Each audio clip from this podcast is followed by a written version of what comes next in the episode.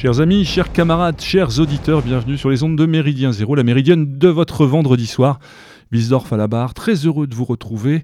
Ça faisait un petit moment et me voilà donc de retour accompagné par euh, camarade Mao. Bonsoir Mao. Bonsoir. Ça va bien? Super. Super. d'être là. Heureux en tout cas de vous retrouver pour cette émission consacrée à la Syrie. Et pour ce faire, cette émission que vous étiez nombreux à nous réclamer, notamment lors du panneau actu, il y avait eu quelques commentaires. Elle était dans les tuyaux, la voici, la voilà. Elle était prévue euh, déjà en enregistrement euh, avant les fêtes. Et on a pris un petit peu de retard pour différentes raisons. Euh, non, nous avons pour ce faire la grande joie de recevoir ce soir François Christian Souris. Bonsoir François. Bonsoir et Qui- merci de votre invitation. Ouais, c'est un plaisir. Qui, donc, spécialiste de la Syrie, on peut dire ça comme ça.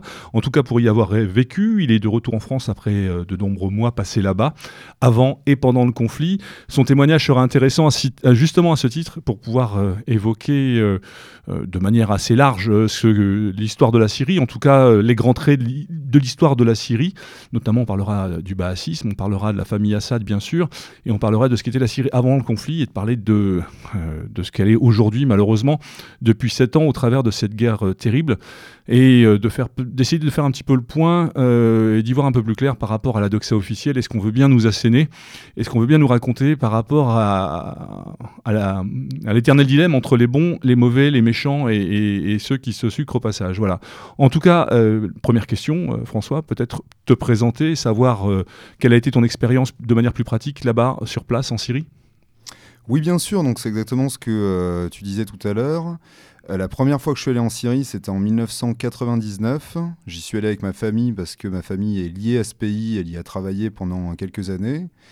Et j'y suis retourné ensuite en 2003 pour euh, des stages d'arabe. En 2005-2006, j'y ai vécu un an, comme tu disais, en 2007-2008, pour un mémoire d'ethnologie spécialisé sur les chrétiens irakiens qui fuyaient la, dirais, la démocratisation par la force de l'Irak, par nos chers amis américains. Et je suis retourné ensuite avec une, association humanitaire française, deux fois, une première fois en 2016 et une deuxième fois en euh, 2017. D'accord, donc on peut dire que tu as une vision assez complète de la situation syrienne, euh, de ce qui s'y passait avant les conflits et de ce qui s'y passe aujourd'hui. Peut-être justement revenir à ce qu'était la Syrie euh, avant, parce que peut-être que beaucoup de, nos auditeurs n'ont pas cette euh, culture-là, et notamment parler de cette Syrie après 1945, comment elle s'est construite autour de personnages centraux, notamment le père de Bachar, qu'on oublie un petit peu aujourd'hui, Hafez el-Assad, qui a certainement son rôle aussi dans tout ce qui se passe aujourd'hui, et au travers de ce personnage central, euh, parler du baasisme, qui est quand même, le, on va dire, l'idéologie politique dominante euh, qu'on retrouve sous différentes formes au Moyen-Orient. Peut-être donner quelques éléments et clés de décryptage à nos auditeurs. Bien sûr, mais je pense qu'il faudra remonter même avant 1945, plutôt à la fin de la Première Guerre mondiale. Euh, c'est parce que c'est à ce moment-là en fait que la Syrie moderne a vu le jour. Donc, faudra, je pense, remonter aux accords euh, Sykes-Picot qui ont eu lieu en 1916 pendant la Première Guerre mondiale. Les forces armées euh, britanniques et françaises luttaient en Syrie contre euh, l'Empire ottoman qui occupait cette zone, enfin tout le Proche-Orient en fait depuis plusieurs siècles. Et les Anglais et les Français ont promis au prince Faisal, allié avec euh, Laurence d'Arabie, qui euh, est donc un officier britannique avait réussi à unifier l'entièreté des tribus bédouines de la région actuelle de la Jordanie et de la Syrie pour lutter de l'intérieur contre l'occupant ottoman. En échange de cette lutte, les Français et les Anglais avaient promis au prince Faisal un pays qu'on appelle la Grande Syrie, qui est une région qui va dans les frontières actuelles, de la frontière sud de la Turquie jusqu'à la frontière nord de l'Arabie saoudite, du nord au sud, et d'ouest en est, du Liban jusqu'à la frontière irako-iranienne. C'est un territoire qui est gigantesque. Comme souvent, euh, le prince Faisal n'a pas eu gain de cause. Les accords Sykes-Picot ont divisé toute cette zone en plusieurs protectorats. La Jordanie est revenue à l'Angleterre, l'Irak aussi. Le prince Faisal est devenu justement euh, roi d'Irak. Et la Syrie, qui à l'époque incluait euh, l'actuel Liban, est devenue un protectorat français. La France a dirigé euh, ce pays comme elle l'a fait dans d'autres colonies françaises dans une vision très civilisatrice de la société syrienne. Et de par cette vision-là, beaucoup d'intellectuels syriens, dont Michel Aflaq, ont fait euh, des allers-retours entre la France et la Syrie, ont fait des études en France et sont revenus dans cette Syrie, euh, dans ce protectorat syrien, avec des concepts de géopolitique typiquement français, tels que la République, la citoyenneté, la laïcité, et un patriotisme qui sublime les différences ethnico-religieuses. Et c'est justement euh, le fer de lance intellectuel du bahassisme, puisque Michel Aflaq est le créateur du bahassisme, c'est d'arriver à travers un patriotisme, un nationalisme syrien, et plus largement un panarabisme, à créer un point de convergence qui sublime les divergences ethnico-religieuses et qui permet à tout un chacun d'être arabe avant d'être syrien, irakien ou autre, mais aussi d'être syrien avant d'être chrétien, druze, chiite, sunnite, alawite ou autre. La Syrie euh, est restée un protectorat français jusqu'en 1900, euh, début des années 20. La France est restée tutrice de la Syrie jusqu'au milieu des années 30, et on peut dire que si l'indépendance syrienne euh, a été proclamée dans les années 30, la tutelle de la France s'est prolongée jusque dans les années 40. Je ne sais pas si j'étais assez clair sur, euh, tout à fait. sur la chronologie. À la fin de la Deuxième Guerre mondiale, la Syrie est officiellement et surtout dans les faits complètement indépendante. Sauf que le problème, c'est... Dans ses frontières actuelles dans ses frontières actuelles, oui, exactement. Le Liban avait déjà été créé par, euh, par les Français. Et au début de cette indépendance se crée une instabilité politique énorme en Syrie, parce que euh, ces communautés euh, dont je parlais jusqu'à présent, juste avant, je veux dire, donc les chrétiens, les druzes, les alaouites, cherchaient justement à gagner une part de pouvoir dans ce pays qui, euh, qui émergeait. il a fallu attendre 1963, l'arrivée du parti basse au pouvoir et 1970, l'arrivée d'Afez el-Assad au pouvoir pour instaurer une stabilité dans tout ce pays. L'importance euh, du bassisme pour des personnes comme Hafez el-Assad est cruciale. Il faut vous imaginer que jusqu'à cette époque, le pays était dirigé par des, des grands propriétaires terriens sunnites. Et l'avantage qu'ont eu les minorités, euh, donc principalement les chrétiens, les chiites et les druzes, euh, l'intérêt qu'ils ont eu euh, de la présence des Français, c'est d'avoir accès à l'éducation, d'avoir accès à des, des, outils qui leur offraient une forme d'ascension sociale. L'opposition qui existe en Syrie entre les sunnites et les autres minorités, ça, c'est quelque chose que j'aurais peut-être dû dire avant. La Syrie est composée démographiquement de 70 euh, à 80% de sunnites. Le reste est divisé entre chrétiens, druzes et alaouites et chiites. Les alaouites étant une secte chiite, mais ça, je reviendrai sur ce sujet euh, par la suite. Au XIVe siècle, un jurisconsulte qui s'appelle Ibn Taymiyyah a émis une fatwa, qui est donc un décret euh, juridique, qui ordonnait l'extermination systématique des druzes, des chrétiens et des alaouites par les sunnites. Donc déjà, depuis cette époque, on peut estimer qu'il y a toujours eu une solidarité entre les minorités, donc chrétiennes, druzes et alaouites, contre la grosse majorité euh, sunnite. Et jusqu'à l'arrivée des Français, cette domination sunnite était une, réalité euh, très lourde en Syrie. Énormément de ces euh, alaouites, druzes et chrétiens étaient des esclaves des grands propriétaires terriens sunnites ou de grands bourgeois sunnites qui vivaient dans les métropoles syriennes. Et l'arrivée de la France, avec un système éducatif laïque, avec l'imposition d'une laïcité, avec le développement aussi d'une armée syrienne contrôlée par la France, a permis aux ressortissants de ces minorités, et notamment à Fez el-Assad, par l'intermédiaire de l'armée, d'avoir accès à une éducation, d'avoir accès à une ascension sociale sans précédent. Jusqu'à cette époque, euh, encore jusqu'à maintenant, je veux dire, on trouve encore beaucoup d'alaouites, euh, de chrétiens qui sont incapables de euh, vous présenter un arbre généalogique, qui sont incapables de vous dire quel était leur arrière-grand-père, parce que leur arrière-grand-mère était une esclave d'un propriétaire terrien sunnite qui s'était potentiellement faite violer, abuser sexuellement, et cette femme avait eu un enfant illégitime, entre guillemets. Euh, tu as précisé donc ces euh, minorités euh, au rang desquelles Hafez al-Assad. moi, ma, voix ce soir va être celle de la béotienne totale, donc comme peut-être certains auditeurs. Pourrais-tu préciser justement à quelle minorité appartenait-il Enfin, quelles sont justement les, racines de la famille? Ce sont des Alaouites, du crois. Hein oui, bien mhm. sûr. Le, le, clan Assad ou la famille Assad est alaouite. Donc chiite.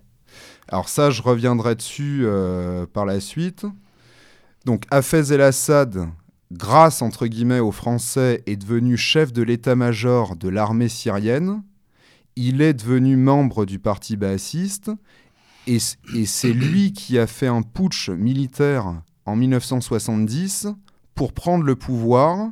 Le parti basse était au pouvoir depuis 1963, donc sept ans plus tôt, mais l'instabilité euh, était toujours de mise. On changeait de, ministère, de président pratiquement euh, six ou sept fois par an.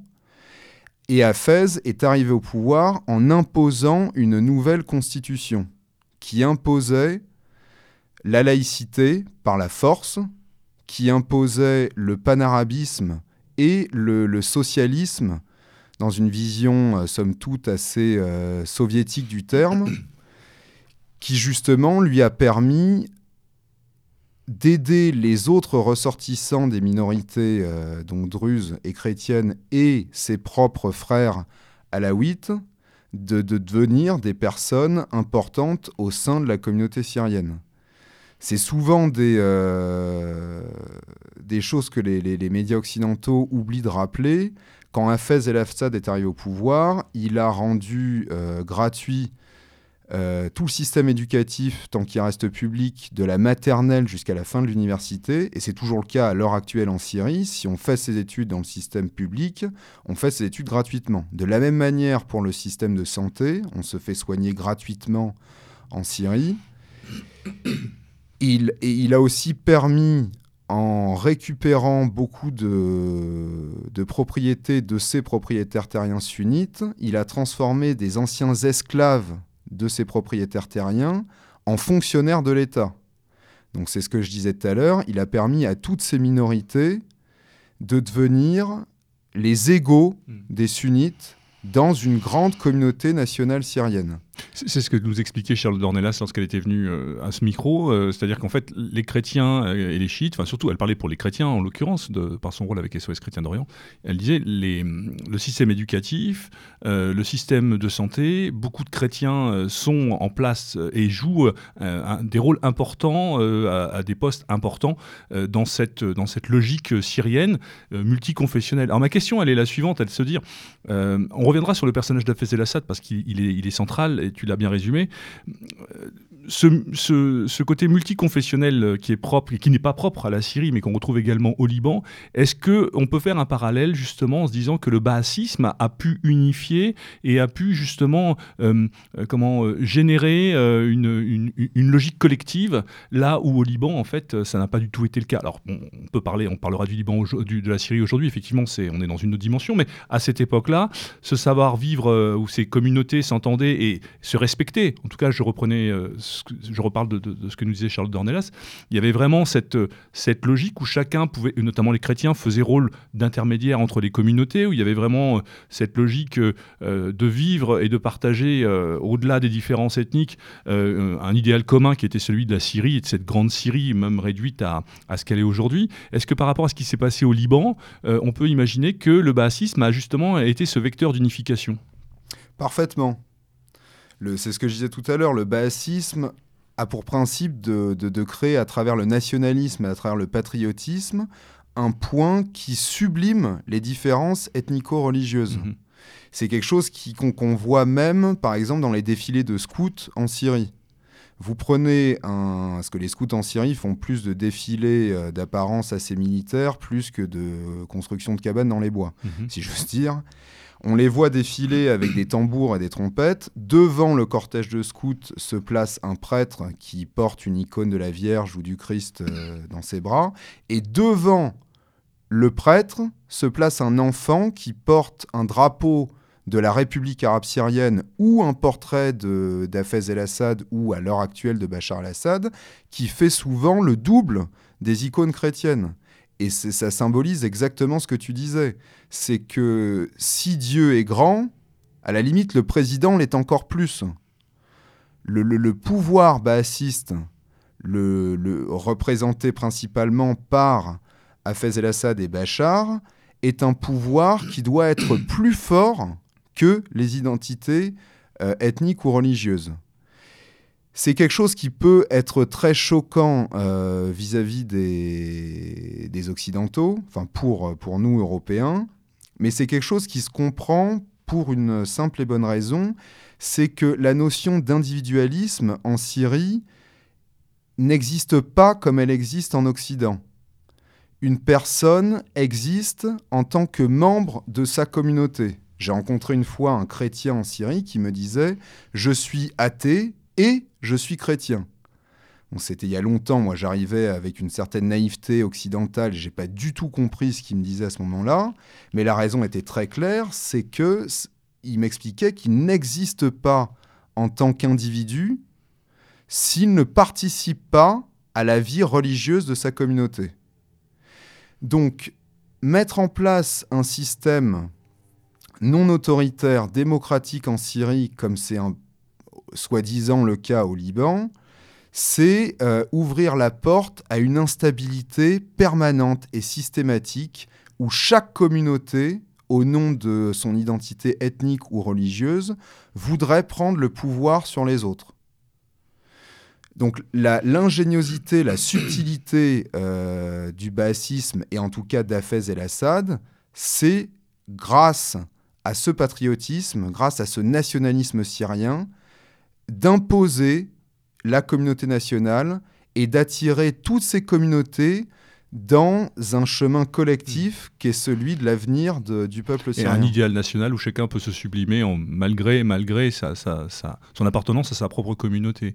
Mais le baasisme, faut aussi, on parle de patriotisme et de nationalisme, mais le baasisme, c'est aussi le socialisme. C'est aussi une vision euh, sociale de la société qui est quand même bien particulière. On dira aussi que le baasisme, peut-être le préciser, ne se limite pas non plus uniquement à la Syrie. Alors sous d'autres formes peut-être. Euh, Saddam Hussein euh, était aussi, à l'origine, il y avait un parti basse qui était important en Irak. Bien sûr, Saddam Hussein était bassiste, mais en fait, le bassisme ne se limite pas à la Syrie par le fait que le bassisme a, une a aussi enfin, une identité, un, autre principe qu'est le panarabisme. Mhm. Et je, on pourrait même, même s'ils ne sont pas officiellement bassistes, parler de Nasser. Oui, j'allais parler de Nasser. Panarabisme, ça, ça, évoque Nasser tout de suite. Oui, ou même parler de Bourguiba euh, en Tunisie ou de, de, Kadhafi en Libye. Ce, ce, sont des dirigeants qui ont tous compris que dans ces pays qui ont une diversité ethnique religieuse vieille de 2 euh, à 3 000 ans, si on veut construire une société moderne basée sur une communauté nationale unifiée, il faut trouver des euh, aspects euh, communs à tous qui subliment les différences. Le panarabisme l'est à une échelle supranationale, donc c'est pour ça en effet que euh, ce que j'expliquais sur le bassisme syrien n'est pas forcément propre qu'à la, à la Syrie. l'arabité est quelque chose qui, dans les années 60-70, allait de la Tunisie jusqu'à l'Irak dont tu parlais. Mhm. Alors justement, tu, parlais des différentes euh, communautés et tu esquissais tout à l'heure euh, donc euh, des pistes à suivre. Est-ce que tu pourrais nous les présenter dans leur approche un peu sociologique Quelles sont, enfin, quelle place elles occupent Donc, tu avais différencié justement les sunnites des alaouites chrétiens druzes. Est-ce qu'ils ont des, des spécialisations, justement les alaouites par rapport au chiisme, tout ça? Est-ce que tu pourrais développer un peu chacune des communautés? Alors je vais surtout parler justement, comme tu viens de le dire, des Alaouites par rapport aux chiites. Quand Hafez el-Assad est arrivé au pouvoir, ce que je disais tout à l'heure, il a voulu imposer une constitution, euh, comme je disais, socialiste et laïque. Face à cette proposition, les sunnites, principalement eux, ont essayé de réagir. Les frères musulmans qui, de par le panarabisme dont je parlais tout à l'heure, pouvaient s'installer de façon extrêmement simple et libre en Syrie, ont créé des cellules dormantes en Syrie et ont commencé à faire pression sur Hafez el-Assad en, exigeant que la constitution euh, soit une constitution euh, islamique, pour ne pas dire islamiste, sunnite. Hafez, que euh, François Mitterrand présentait comme le Bismarck du Moyen-Orient, même si j'ai pas beaucoup de sympathie pour M. Mitterrand, la comparaison est tout à fait judicieuse. Mais beaucoup plus pour Bismarck. Beaucoup plus pour Hafez. a répondu aux frères musulmans que la Syrie, la constitution syrienne, obligerait à ce que le président syrien soit de confession musulmane et vu que les Alaouites reconnaissent Mahomet comme le dernier prophète, ils sont musulmans, sauf que les Alaouites reconnaissent Ali comme le successeur de Mahomet, donc ils sont chiites. Et il a coupé la poire en deux, entre guillemets, en disant Les Alaouites, nous Alaouites, sommes des musulmans chiites, donc tout est respecté, le pays est dirigé par des musulmans. Et je tiens à préciser cette chose-là parce qu'il faut comprendre que jusqu'à ce moment-là, très peu de personnes considéraient les alaouites comme des musulmans. L'alaouisme a des influences euh, byzantines, zoroastristes, euh, chrétiennes, hellénistiques, phéniciennes. Mm. C'est un peu comme les druzes. C'est des gens qui sont euh, très, très difficilement étiquetables mais si on veut les considérer comme musulmans, ils sont plus proches des chiites. Alors pour ce qui concerne les autres communautés... On peut peut-être préciser, excuse-moi, en termes de pourcentage euh, de population, les alaouites, ça compte pas énormément. Je crois qu'on est euh, dans 2-3% de la population, c'est ça? Un peu plus peut-être? Euh, un peu plus, oui, moi je dirais entre 5 et 10% de la population. Ça reste quand même relativement confidentiel. Donc, d'où l'importance du travail qu'a pu faire Hafez el-Assad dans un pays où les rapports euh, confessionnels sont quand même, ont été compliqués. Exactement. Mm. Et peut-être avant de passer aux autres, si, euh, si c'est permis, vu le temps qui nous est imparti, est-ce qu'il serait possible de, de venir sur les différentes influences, comment elles s'expriment dans l'alaouisme, enfin comment on trouve cette influence byzantine et les autres influences? Ouais. Euh, je pense que l'alaouisme, c'est quand même quelque chose de très compliqué, de très. Euh, enfin, moi, je m'y suis un petit peu intéressé. J'avoue que c'est euh, c'est même il y a une mystique. Euh, on rattache ça au schisme, mais ce n'est pas du schisme. Euh, il y a des influences très diverses, à la fois euh, qui, tu l'as dit, les Perses, mais ça vient également de Byzance. Ça vient l'influence, on peut trouver dans le Zoroastre. alors, je ne suis pas un grand spécialiste de ce genre de choses, mais c'est quand même c'est une philosophie. je dirais qu'à c'est presque plus une philosophie qu'une religion. Oui, surtout du point de vue euh, musulman. C'est pas un sujet que je maîtrise du tout, donc euh, j'invite les auditeurs à se renseigner euh, suite à, l'émission. La seule chose que j'ai cru comprendre, c'est que les Alaouites considèrent l'islam comme un cheminement vers, un rapprochement avec, bah, avec Dieu, avec une forme de spiritualité, et que l'islam est appelé à être dépassé pour euh, se rapprocher encore plus de, euh, de l'identité, euh, de l'entité divine. D'ailleurs, pour les musulmans, l'alaouisme est considéré comme une secte. Oui, selon les, sunnites, euh, pas très les alaouites les... sont, mm. sont, considérés comme des, des blasphémateurs. Enfin, ils ont là, pour ce faire, ils sont quand même assez, assez. La critique est assez facile quand on est sunnite par rapport aux autres euh, religions ou, déviances, comme ils les considèrent, euh, euh, musulmanes. moi, j'aimerais revenir sur le personnage d'Afez el-Assad. c'est quelqu'un qui, qui, va être mis en place par les Occidentaux. Tu l'as rappelé, il va diriger l'armée.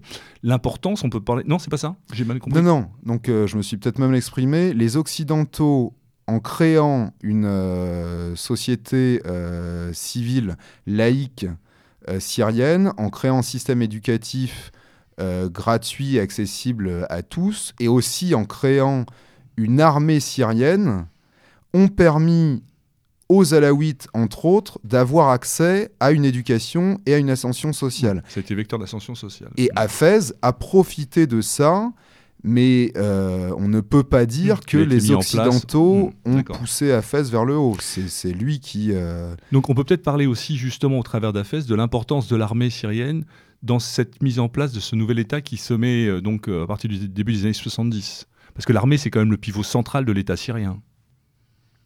Oui, l'armée, c'est le pivot central de l'unité syrienne le service militaire syrien est une manière d'unifier l'entièreté des, citoyens euh, syriens. Mais ça, à la limite, c'est pas quelque chose qui est, qui est propre euh, à la Syrie. En France, jusqu'à la disparition du service militaire, énormément de personnes qui n'avaient pas eu accès à une forme d'éducation, à des études supérieures, grâce à l'armée, avaient accès à des formations, à des métiers auxquels ils n'auraient jamais pu avoir accès sans, sans passer par l'armée. Et c'est euh, c'est ce qui s'est passé aussi en Syrie. Oui, de manière, je pense, beaucoup plus efficace en Syrie. Mais euh, pour rappeler, euh, Hafez el-Assad donc, est un militaire de formation, c'est un soldat. Oui. Ouais. Donc lui, euh, est-ce qu'on peut parler dans cette prise de pouvoir de véritable coup d'État à l'époque où, où il arrive au pouvoir? La mise en place de cette nouvelle constitution Oui, je pense qu'on peut parler de coup d'État. L'arrivée au pouvoir du BAS en 1963, elle n'est pas un coup mhm. d'État. Par contre, l'arrivée, la prise de pouvoir d'Afez en 1970 est un coup d'État. C'est euh, à ce titre-là, je ne sais pas si les auditeurs euh, pourront le lire, mais il y a un article qui était paru dans euh, la revue Rébellion de l'OSRE à ce mhm. sujet. C'est ce que je disais dans cet article si Hafez el-Assad n'est pas arrivé au pouvoir d'une manière légale, son action pour la Syrie a légitimé, sa place à la tête de l'État. Mais en effet, euh, Hafez el-Assad est arrivé au pouvoir par la, par la force. D'accord. Est-ce qu'on peut faire un, rapprochement avec un personnage comme Kadhafi, par exemple? Dans cette logique du panarabisme aussi, mais cette logique de la laïcité, cette logique, euh, cette mise en place, euh, ben, c'est pareil, la, Libye a été à un moment un espèce de modèle de la gratuité des soins, euh, de l'éducation. on voit à quel point nous, occidentaux, on a eu à cœur de détruire tout ça. Est-ce que tous ces rapprochements-là, aujourd'hui, on peut les faire de manière assez facile et évidente?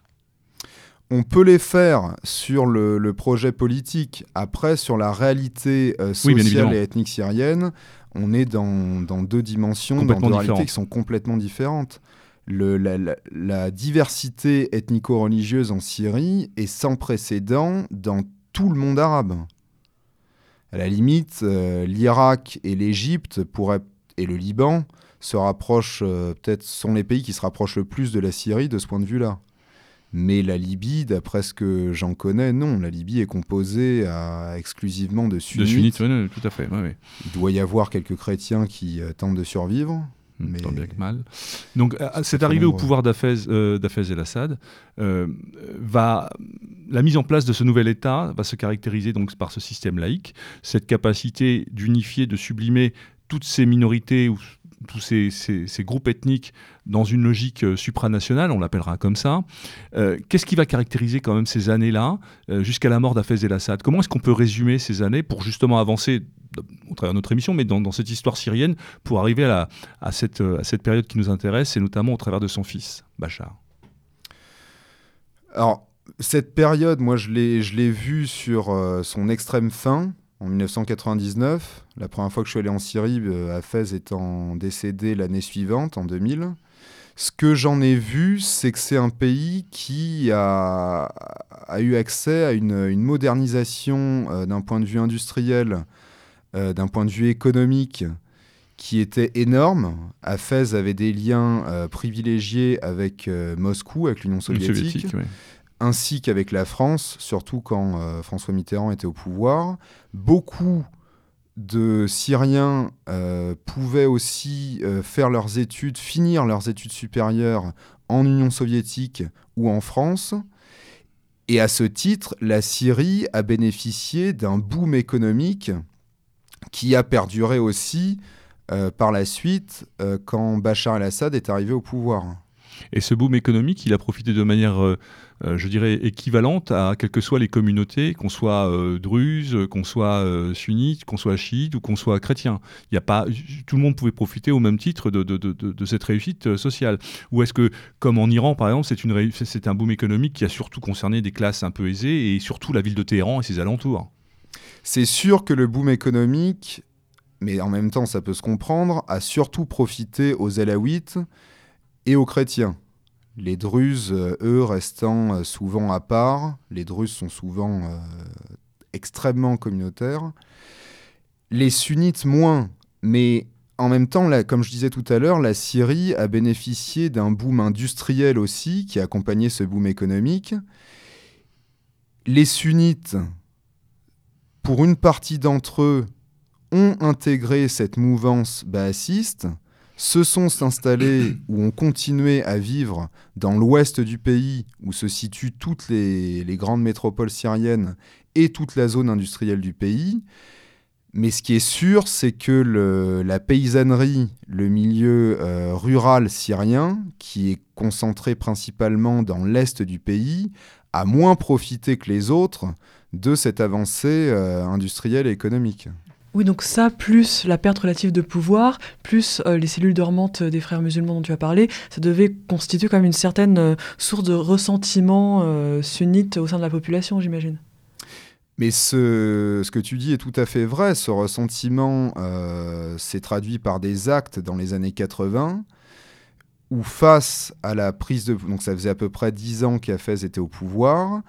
des musulmans radicaux et principalement orchestré par les frères musulmans, ont multiplié une série d'attentats dans tout le pays, principalement sur la ville de Hamma, qui est située au nord-ouest entre Homs et Alep, donc au nord-ouest du pays. Ils ont attaqué euh, l'école des, euh, des, cadets de l'armée de l'air, ont pris en otage, je crois, pratiquement une vingtaine de ces cadets, les ont fusillés et ont, euh, comme je disais aussi, multiplié des attentats dans tout le reste du pays. Pour montrer qu'ils étaient toujours présents, qu'ils étaient toujours puissants et essayer d'intimider le, pouvoir en place. Et ça a eu certains effets.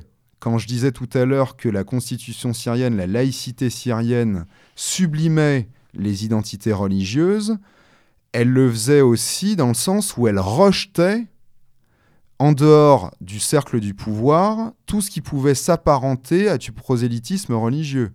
Quand on était bassiste avant les années 80, donc avant les attentats euh, d'Amma, même si on a eu d'autres que Amma, si on faisait du prosélytisme euh, musulman, chrétien ou autre, on se faisait virer du parti à partir, suite aux attentats de Hamma, au sein des établissements, des, bâtiments du, BAS et du pouvoir, on a commencé à construire des salles de prière. Le président lui-même a commencé à se montrer en train de prier, pas chez les sunnites, hein, puisqu'il est euh, à la 8, dans, euh, près, proche de la communauté chiite.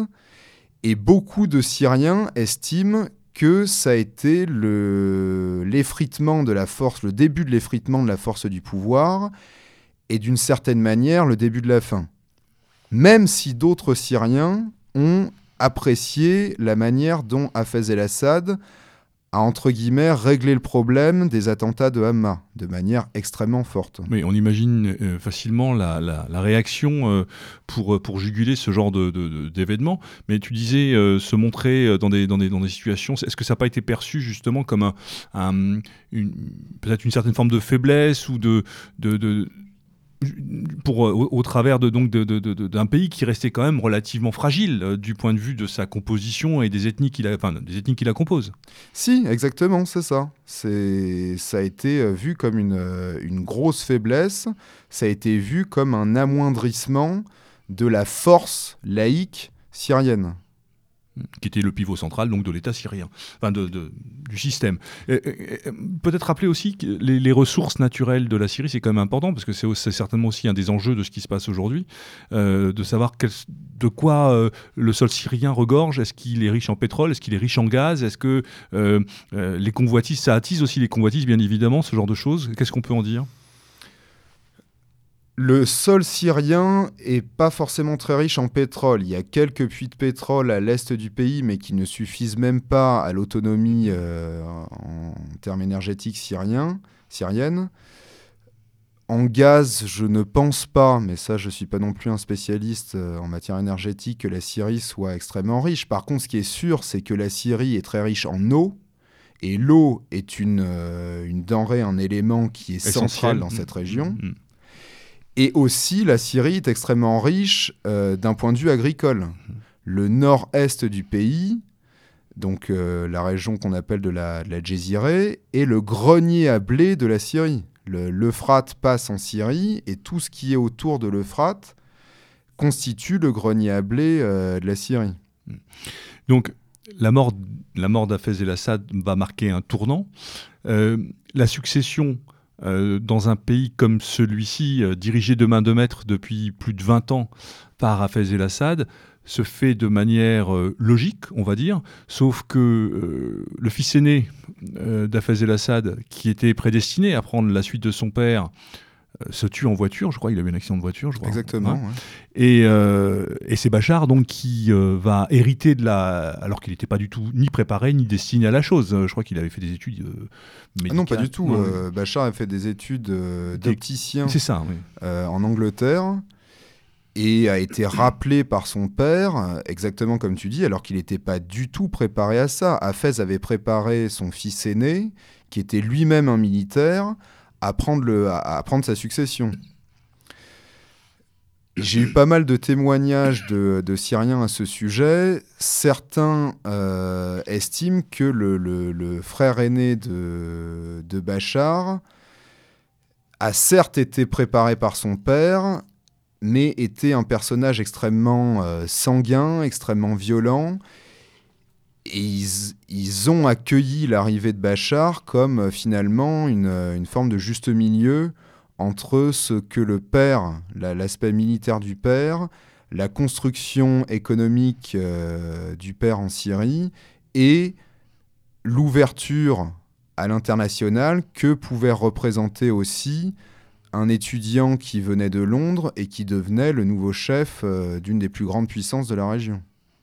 On a tendance à, à le présenter malgré tout comme quelqu'un, ça c'est la doxa officielle, et ça arrange beaucoup de gens, quelqu'un d'assez insignifiant, quelqu'un d'assez euh, euh, discret, euh, une, logique par défaut politique en quelque sorte. Qu'est-ce qu'il en est exactement?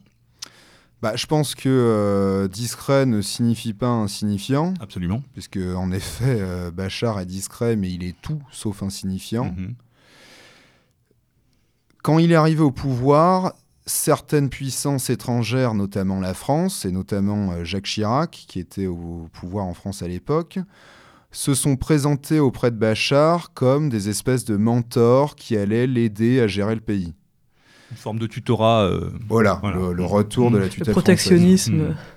Comme nous savons si bien faire parfois. Oui, peut-être pas toujours dans une optique civilisatrice, mais ça, c'est un autre sujet. Hmm. Bachar, là, euh, de manière assez subtile, euh, envoyé paître. Et euh, s'est avéré un stratège politique tout aussi intelligent que son père.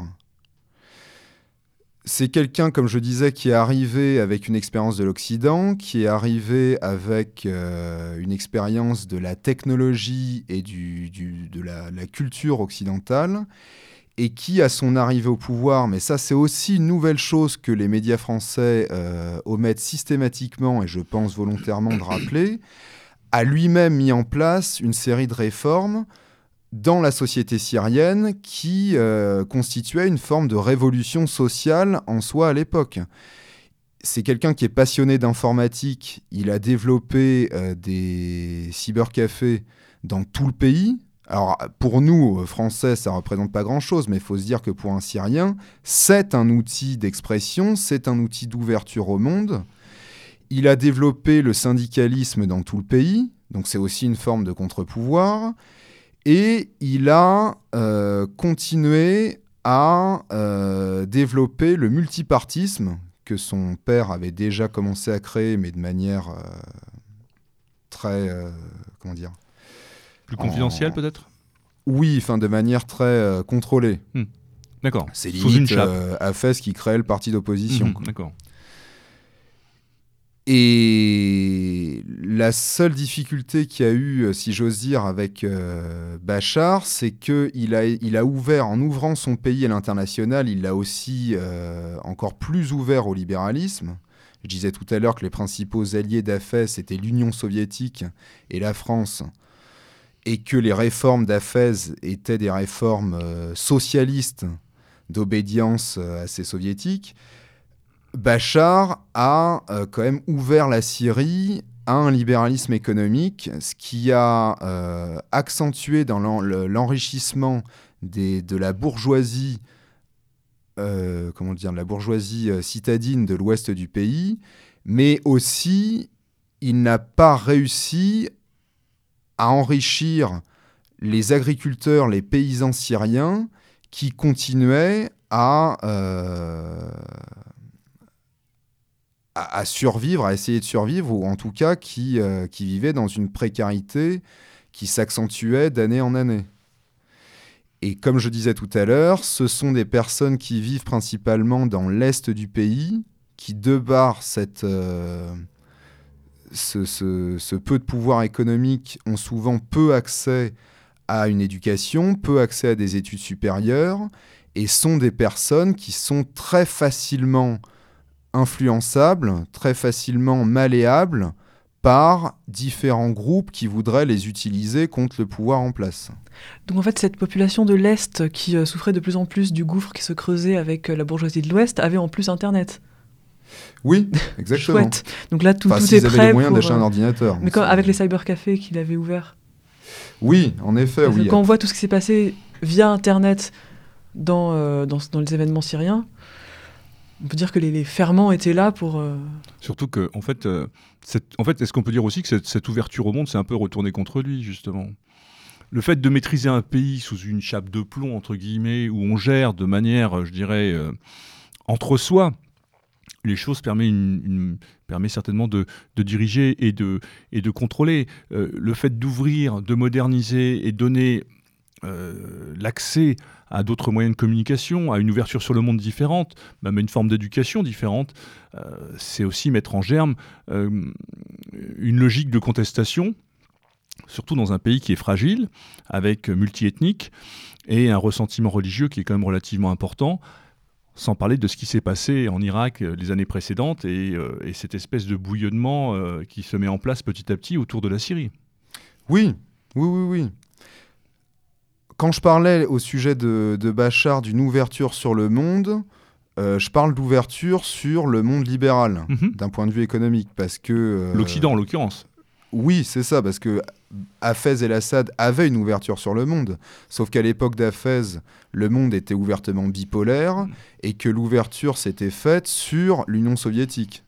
C'est ça. Lui, euh, quand, Bachar arrive, euh, les cartes, la géopolitique est complètement différente. La situation euh, internationale n'est plus du tout la même. Cette bipolarité, on ne peut pas comprendre, je veux dire, pour les jeunes qui nous écoutent aujourd'hui, on ne peut pas comprendre cette époque-là, les années 60-70 jusqu'à la chute du mur en 89. On ne peut pas comprendre le monde dans lequel on vivait si on n'a pas en tête cette bipolarité et elle est essentielle, elle est fondamentale. Donc en l'an 2000, tout ce, monde-là a explosé. On est dans une logique, euh, dans une mondialisation et dans une logique euh, libérale euh, à tout va. Et la Syrie la vit, de, cette manière-là aussi. Est-ce que Bachar, lui, en s'ouvrant à ça, il n'a pas aussi, comment dirais-je, mis en place les bases pour une forme de déstabilisation de son pays? Je, je, pense que si, mais en même temps, là, on est en train de juger euh, les actes d'un président euh, 16 ans après euh, l'arrivée de ces actes. Non, mais comme dit Mao, en avait-il le choix De toute façon. Il ne pouvait pas rester voilà. un îlot socialiste tout seul. Enfin, ça, n'allait pas être Cuba. Non, ni Pyongyang. Voilà. Ouais, clairement. Bon. Mais non, mais c'était important de le préciser, je pense. Alors, donc, Bachar au pouvoir, on va commencer à voir donc cette contestation quand est-ce qu'on va voir la mise en place de, cette forme de récupération de, l'Arabie saoudite, déjà dans un premier temps peut-être euh, Peut-être revenir au début de, ce qui va devenir cette guerre qui dure depuis sept ans? Comment s'est mise en place cette, euh, cette instabilité qui a amené à cette guerre euh, aujourd'hui? Bah, cette instabilité, euh, c'est exactement ce que tu disais tout à l'heure. Elle était déjà en place d'un point de vue économique euh, de par l'appauvrissement des, personnes de l'Est du pays, des classes euh, rurales. La guerre a commencé officiellement en 2011. Sincèrement, je pense qu'au début du conflit, il y a eu des mouvements sociaux en Syrie, qui, euh, des, Syriens qui sont descendus dans la rue, mais en tant que Syriens, pas en tant que musulmans, pas en tant que chrétiens, pas en tant que chiites ou autres, et qui manifestaient de manière pacifique dans la rue pour exiger des réformes au sein du pouvoir syrien, un accès plus démocratique à des postes de pouvoir, des outils de contrôle qui euh, élimineraient ou euh, réduiraient euh, une corruption qui a toujours été présente en Syrie, ça on ne peut pas le cacher.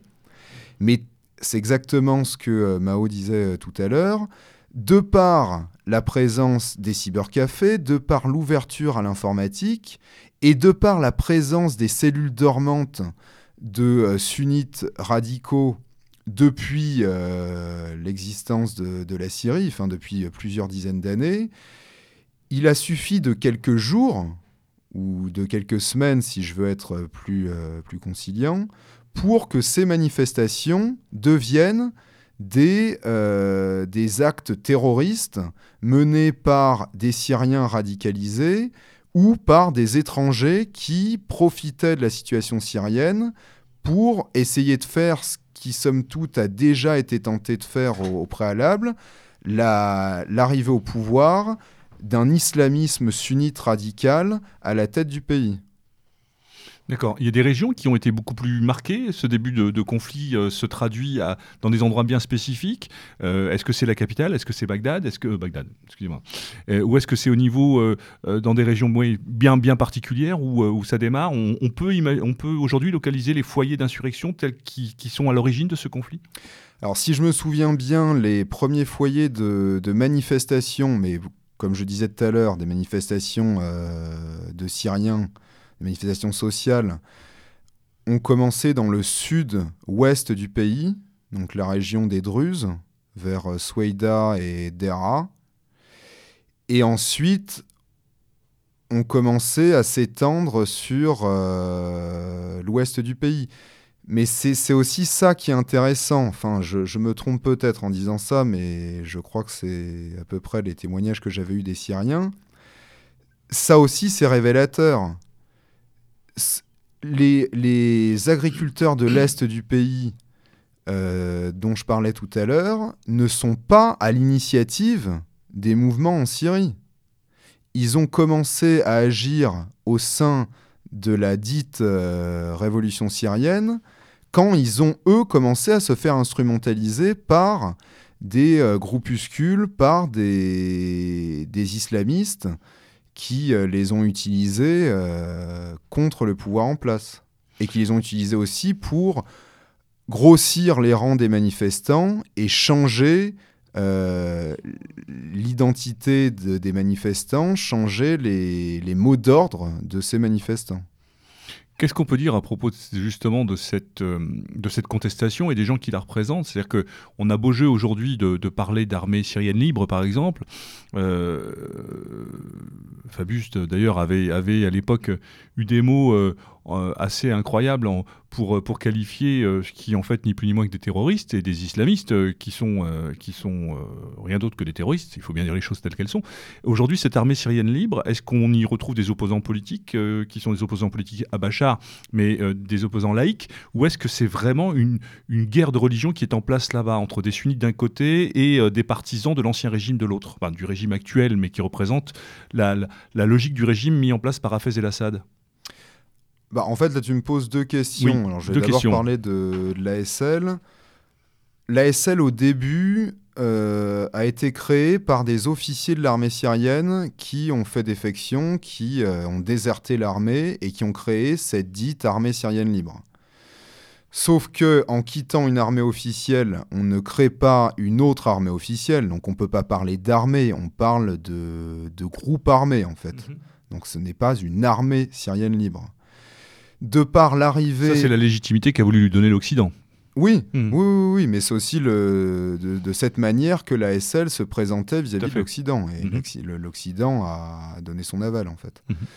Syrienne, au début peut-être, mais c'est ce que je disais tout à l'heure, euh, beaucoup d'islamistes de pays euh, voisins, et notamment l'Irak, ont profité de ce mouvement-là pour étendre la, montée islamiste qui naissait en Irak, et l'armée syrienne libre a très rapidement été composée de mercenaires étrangers.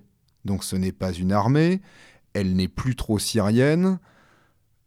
Quant au fait qu'elle soit libre, vu les revendications euh, que l'armée syrienne libre met en avant et la manière dont ils traitent les minorités chrétiennes, chiites ou autres, il faudra qu'ils m'expliquent quelle définition ils ont de la liberté. En tout cas, c'est pas euh, c'est pas la mienne. Dans tous les cas de figure, on n'est pas dans le cadre, je dirais, stricto sensu de ce qu'on peut appeler une guerre civile. On est au-delà de ça, bien au-delà de ça.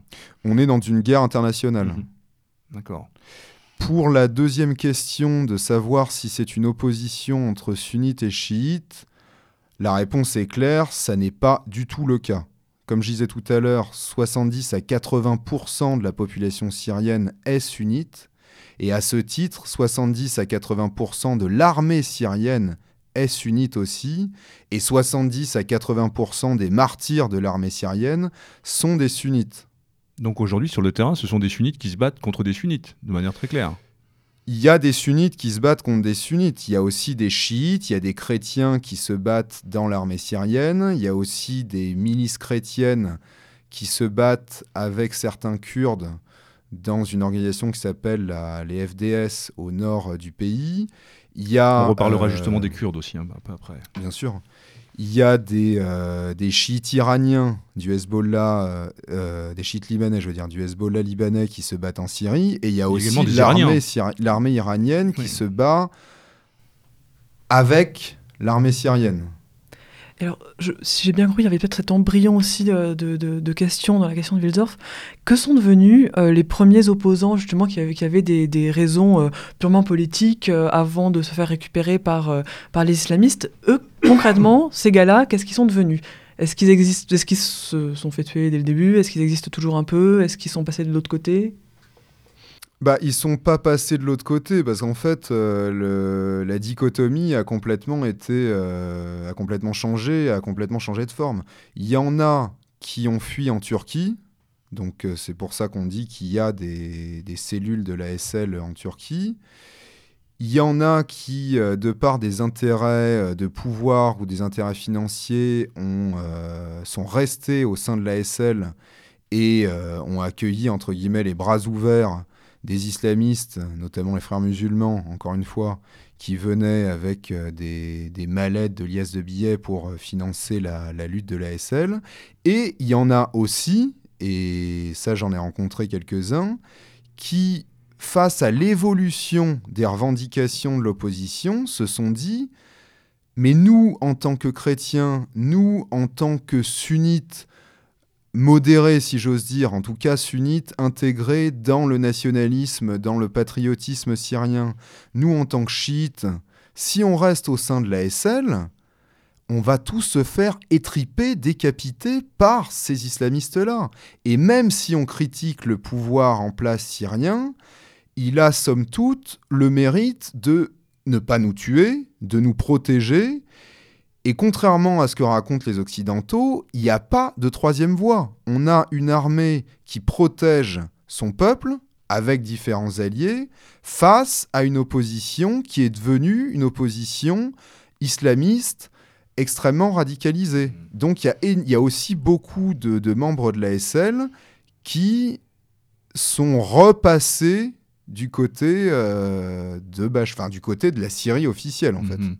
Mmh en fait, on a bien compris qu'il y a une véritable OPA qui a eu lieu par les, par les mouvements islamistes. Cette volonté, on parlera de, c'est les mouvements de la, comment on appelle ça, de Al-Qaïda au Levant, je ne sais plus comment on appelle ça. Enfin, toute cette mise en place, voilà, tous ces, ces, islamistes radicalisés qui, euh, euh, fuyant euh, ou l'Irak ou arrivant d'Afghanistan, ont trouvé en Syrie un, nouveau terrain de jeu, si j'ose dire, et ont complètement, comment dirais-je, fait une OPA sur ces groupuscules pour que ça devienne dans cette logique du califat justement, puisque c'est de ça aussi dont il s'agit, hein, le califat idéalisé. Oui, non bah, Plus ou moins, en fait, parce que le, califat, c'est surtout une revendication de l'État islamique. L'État islamique qui est né en Irak est intervenu en Syrie, mais ça n'est pas l'unique groupe euh, islamique en Syrie. Euh, Fatah el-Sham, dont mhm. tu parlais tout à l'heure, qui est donc la branche armée d'Al-Qaïda en Syrie, même s'ils ont essayé de s'éloigner d'Al-Qaïda en changeant de nom, euh, personne n'est dupe. Au début, Al-Qaïda décrétait que l'État islamique était un groupe terroriste, ce qui était déjà assez, euh, assez cocasse. Assez cocasse. Mhm. Mais face au gouvernement, de... au gouvernement syrien, face à Bachar, ces islamistes ont un ennemi commun. Et, et là-dessus, je reviens sur la question que tu posais tout à l'heure. Du point de vue de ces islamistes sunnites, il lutte contre un pouvoir chiite qui a euh, détourné le pouvoir en Syrie de manière euh, antidémocratique, estimant que vu que la majorité des Syriens sont sunnites, le pouvoir doit être sunnite. Sauf que c'est faux, puisque comme je disais tout à l'heure, du côté de l'armée syrienne, il y a aussi énormément, il y a une majorité de sunnites. On le voit, les choses ne sont quand même pas si simples que ça. C'est il y a beaucoup de spécificités, beaucoup de choses très sensibles, très voire compliquées, et il est difficile de savoir. Euh, euh, on peut pas avoir une vision binaire de ce conflit, c'est juste impossible. Euh, il y a trop de, comment dirais-je de, parties prenantes. Et aujourd'hui, a fortiori, de, de, pays étrangers impliqués dans ce conflit pour aujourd'hui résumer les choses de façon binaire entre une opposition et un État qui se dit ou se veut légitime. On est, on est bien au-delà de ça. Quelles sont les grandes dates du conflit syrien, est-ce qu'on peut rapidement les rappeler euh, Il y a l'intervention de la Russie qui est plus récente, celle de la Turquie qui l'est encore plus aussi, on peut peut-être en dire deux mots. Mais depuis 2011, est-ce qu'il y a des choses qui, euh, peuvent permettre de comprendre l'embrasement, euh, l'installation dans la durée et une espèce de le sentiment qu'on peut avoir de, de, voie sans issue de ce conflit, et, on parlera peut-être après des opportunités, en tout cas de, ce que peut advenir et des possibilités de, peut-être pas de troisième voie, mais de solutions pour la Syrie. Alors les grandes dates, la guerre euh, en Syrie a commencé en 2011 jusqu'à 2015. 2015 marque le début de l'intervention des Russes en Syrie le gouvernement syrien, qui n'avait que pour allier le Hezbollah libanais et euh, l'armée iranienne, était en très grande difficulté. C'est-à-dire que le... Damas a pratiquement été encerclé en 2013. Je crois que c'est 80% du pays, plus ou moins, qui était tombé sous la coupe de, l'armée syrienne. Libre, dites libre. Oui, oui, oui, c'est ça. Hein. Mhm. Exactement. Donc, euh, 2015 marque l'entrée des Russes. Alors, on l'a expliqué, on l'a vu. Il y a une tradition euh, qui est déjà ancienne avec l'URSS, avec, euh, euh, avec, avec la Russie. Alors, la Russie de Poutine n'est bien évidemment. Enfin, n'est plus tout à fait ce qu'était l'URSS de la fin des années 70, début des années 80. quel intérêt, parce qu'on parle aussi là d'intérêt, on parle de géopolitique et d'intérêt, quel intérêt la Russie avait-elle à venir soutenir Bachar? Bah, Parce qu'on a glosé beaucoup sur le fait euh, d'une intervention occidentale en Libye, que les Russes n'avaient pas été, que c'est une manière de prendre la revanche. Il y a aussi, on le sait, cette tradition d'amitié qui peut y avoir, politique aussi, parce qu'il y a quand même certaines sensibilités qui peuvent rejoindre Poutine avec, avec Bachar, mais il y a aussi certainement des enjeux beaucoup plus stratégiques, en tout cas beaucoup plus, je dirais, euh, économiques pour la Russie de, de, de venir se battre sur un conflit où elle n'avait pas forcément vocation à aller. Oui, euh, alors juste une chose, le lien que la Syrie avait avec, avait avec l'Union soviétique et pas à prendre comme quelque chose d'unique au monde. Le panarabisme à cette époque s'inscrivait dans un mouvement tiers-mondiste, mhm. au même titre que le panafricanisme. Et toute la région du Proche-Orient ayant été gouvernée par les Occidentaux, le pouvoir syrien, je pense, a fait le choix, dans un monde bipolaire, de se rapprocher euh, des blocs de l'Est pour ne pas encore subir euh, l'influence euh, de l'Ouest. Alors pour les raisons de l'intervention de la Russie en Syrie, pour moi elle est double. La première, c'est que les Russes ont connu la Tchétchénie, ont connu des massacres énormes de par une insurrection euh, islamiste, en Tchétchénie, qu'ils ont très bien vu qu'au sein de l'État islamique se trouvent énormément de Tchétchènes, d'Ouzbeks. De gens qui sont originaires d'anciennes provinces euh, de l'ancienne Union soviétique. Exactement, et pour certains qui vivent en actuelle Russie. Et les Russes ne veulent pas euh, voir une nouvelle Tchétchénie se créer soit au sein de l'État russe même, quand ces euh, islamistes reviendront en Russie, soit aux portes de la Russie, parce que quand on regarde géographiquement, la Syrie n'est pas très éloignée de la Russie. On traverse la Turquie, on passe par l'est de la Turquie qui est juste au nord de la Syrie, et euh, très rapidement on arrive en Géorgie et par la suite en Russie et c'est une stratégie qui, euh, moi, me semble tout à fait logique. Préventive, en l'occurrence. C'est ça, on ne mhm. défend pas son château quand euh, l'assaillant est au pied du donjon. Le, on défend le cordon sanitaire avant. Exactement. Et l'autre chose aussi, c'est que les Français, qui pour moi auraient dû jouer le rôle de la Russie en Syrie, euh, vu qu'ils ne Du point de vue de la médiation, tu veux dire ou oui, ou même, même du point de vue de l'intervention militaire, la France a toujours eu une tradition de d'aide à l'État syrien, certes parce que c'est elle qui l'a créé, mais euh, aux minorités orientales, et on peut même faire remonter cette tradition euh, pratiquement jusqu'à Saint-Louis. Donc normalement, la France aurait dû préserver ses intérêts au Proche-Orient au nom d'une tradition euh, en intervenant pour préserver la, laïcité, la laïcité en Syrie. Vu qu'ils ne l'ont pas fait, et eh ben les Russes, dans un jeu d'influence impérialiste, sont rentrés dans une case que, que les autres laissaient vide. Hmm. Ils ont profité de cette opportunité aussi. On peut peut-être dire aussi que la présence occidentale dans son soutien à cette armée syrienne libre était aussi, euh, comment dirais-je, euh, palpable, pour pas dire autre chose, depuis déjà plusieurs années, puisque les Russes interviennent à partir de 2015 de manière euh, physique, je dirais, hein, voilà, mais que les Américains, comme les Français, ou comme les forces de l'OTAN, pour les nommer, sont déjà présentes dans leur soutien, les conseillers militaires et également l'armement. Parce qu'aujourd'hui, on a beau jeu de parler de cette armée syrienne, tu l'as bien définie comme une bande de terroristes. Il faut quand même parler, appeler un chat un chat. Nous autres occidentaux, les pays, ont euh, armé aujourd'hui des gens qui sont euh, des terroristes, des islamistes. Exactement. On retrouve dans les, rangs de l'opposition des armes françaises, allemandes, israéliennes aussi. Il n'y a pas que. Euh, Et des conseillers militaires aussi. Oui. On retrouvera sur le terrain aussi. Oui, notamment américains sur la, base de Al-Tanf. Alors, ça, c'est un autre aspect du conflit syrien qui, pour moi, est l'aspect central. C'est la volonté de détruire de la même manière que euh, on a fait, euh, enfin les pouvoirs occidentaux, de manière plus ou moins directe, ont fait tomber Nasser en Égypte en le remplaçant par euh, Sadat, qui était quand même beaucoup plus proche des Américains que pouvait l'être Nasser. Évident. Mhm. On fait la même chose en Tunisie aussi, en mettant Ben Ali à la place de, Bourguiba. Et on a vu très bien ce qui s'est passé en Irak avec la chute de euh, Saddam Hussein. La Syrie, donc comme je disais tout à l'heure, une république euh, initialement socialiste, euh, laïque, qui avait eu accès à un boom économique et industriel énorme, était un pays qui, avant 2011, frisait une croissance économique à deux chiffres. C'est un pays qui avait une autonomie militaire, ah, oh, une autonomie qui n'était peut-être pas complète, mais en tout cas qui, de par ses alliés, qui n'étaient pas des, euh, Occidentaux, avait quand même une forme d'indépendance. C'est un pays qui avait une Qui indépendance. une des armées les plus fortes du, de du- la région. de la région, et donc potentiellement dangereuse pour Israël également, puisque les choses s'enchaînent aussi de ce point de vue-là. Oui, oui, oui, oui, c'est ça. Et aussi un pays qui avait une, euh, une, ex- une énorme richesse en termes d'agriculture, en termes d'eau, donc qui d'une certaine manière était complètement indépendant. F- faire chuter le gouvernement syrien, faire chuter le baasisme, c'est faire chuter tout ce qui symbolise l'unité nationale syrienne.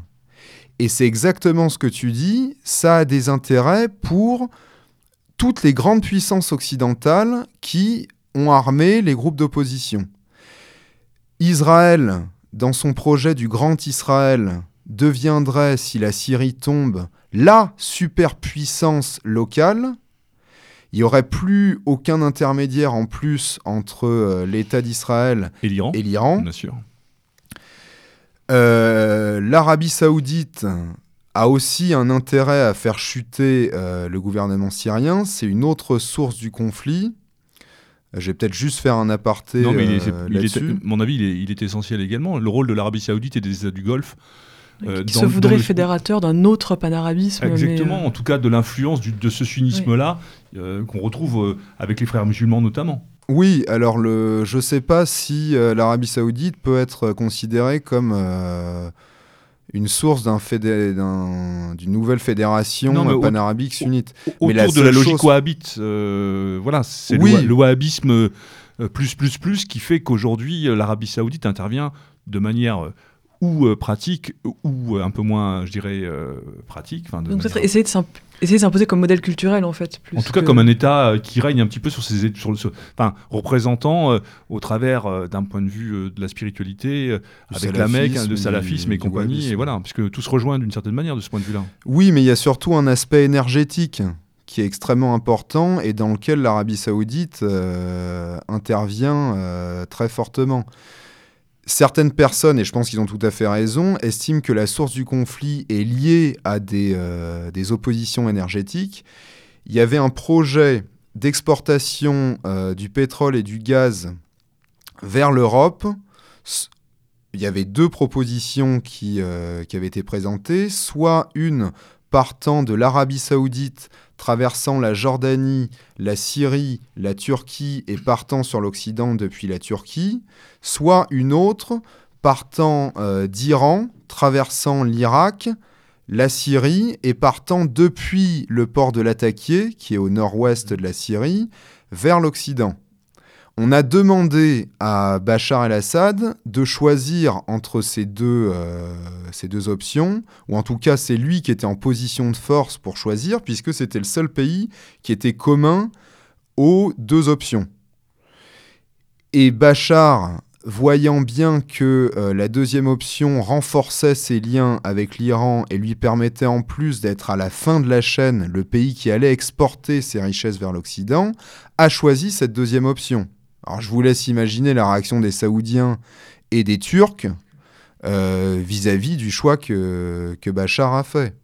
Donc c'est aussi pour ça que l'Arabie saoudite a tout intérêt à euh, faire chuter ce régime syrien. Il y a aussi l'influence, je pense que la, la communauté européenne agit en Syrie sous les ordres plus ou moins directs des États-Unis ou d'Israël. Mhm. Les États-Unis... Enfin, c'est même, c'est même pas le supposé, je pense que c'est une évidence. Oui, mais j'ai pas les preuves. non, mais il y a, euh, d'accord, mais il y a des logiques, euh, des logiques d'ensemble, euh, de, convergence qui sont euh, qui s'imposent sur le terrain dans tous les cas.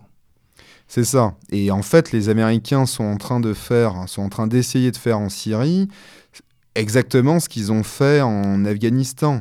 C'est d'utiliser des islamistes pour euh, renverser un pouvoir qui, économiquement, leur est hostile.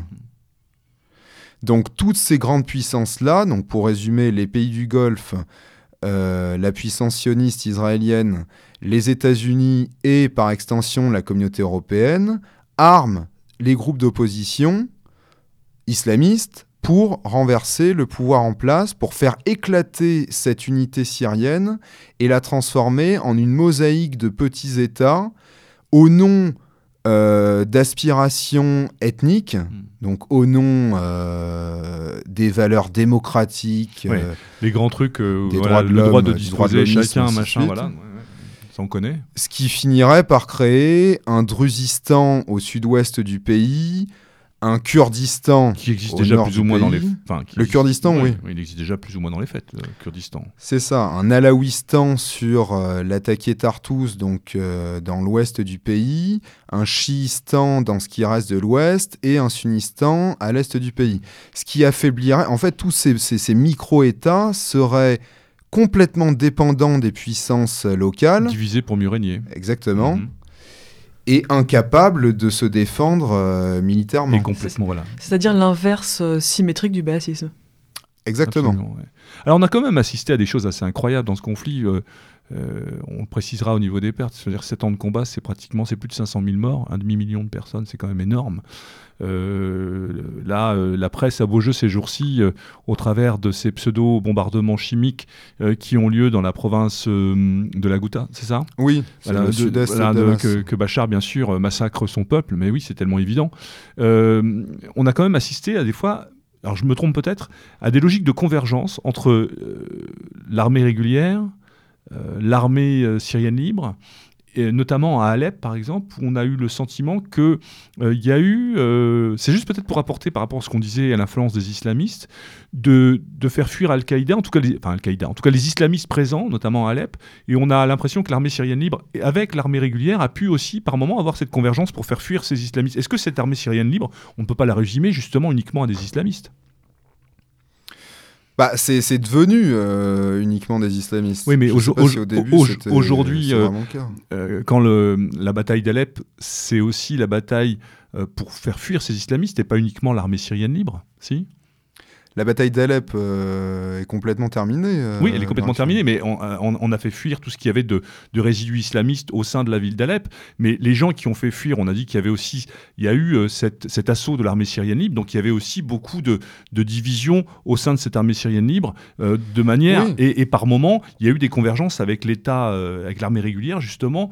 C'est pour apporter un peu plus de complexité au sujet et de voir que ben, cette bipolarité, de toute façon, on l'a bien compris, n'existait pas mais qu'on était dans des situations qui des fois étaient bien plus compliquées qu'on ne pourrait l'imaginer. Oui, c'est sûr qu'il y a des, que, enfin, c'est sûr que la situation est beaucoup plus compliquée qu'on nous la présente.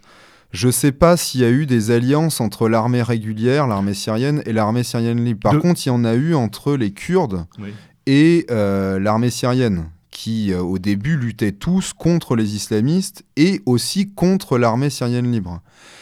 Au sein des islamistes, il y a des jeux de concurrence, des jeux de pouvoir euh, économique. Il y a énormément euh, d'islamistes qui passent d'un groupe à l'autre en fonction des salaires qui leur sont proposés. Je pense qu'il y a même aussi des gens qui ont rejoint ces groupes d'opposition euh, sans être islamistes, mais parce que par, par, par appât du gain pour, pour gagner plus d'argent.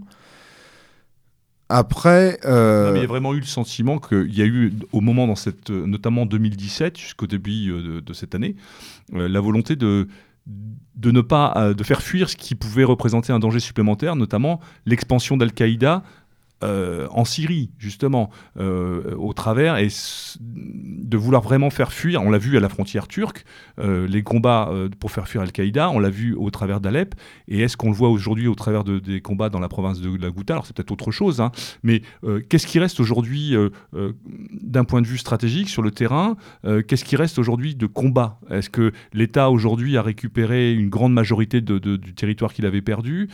Quelle est l'influence de Bachar de manière très pratique au début de cette année 2018 Et après on parlera de, de l'intervention de la Turquie euh, au nord, c'est ça? C'est le nord, Oui. hein, ça.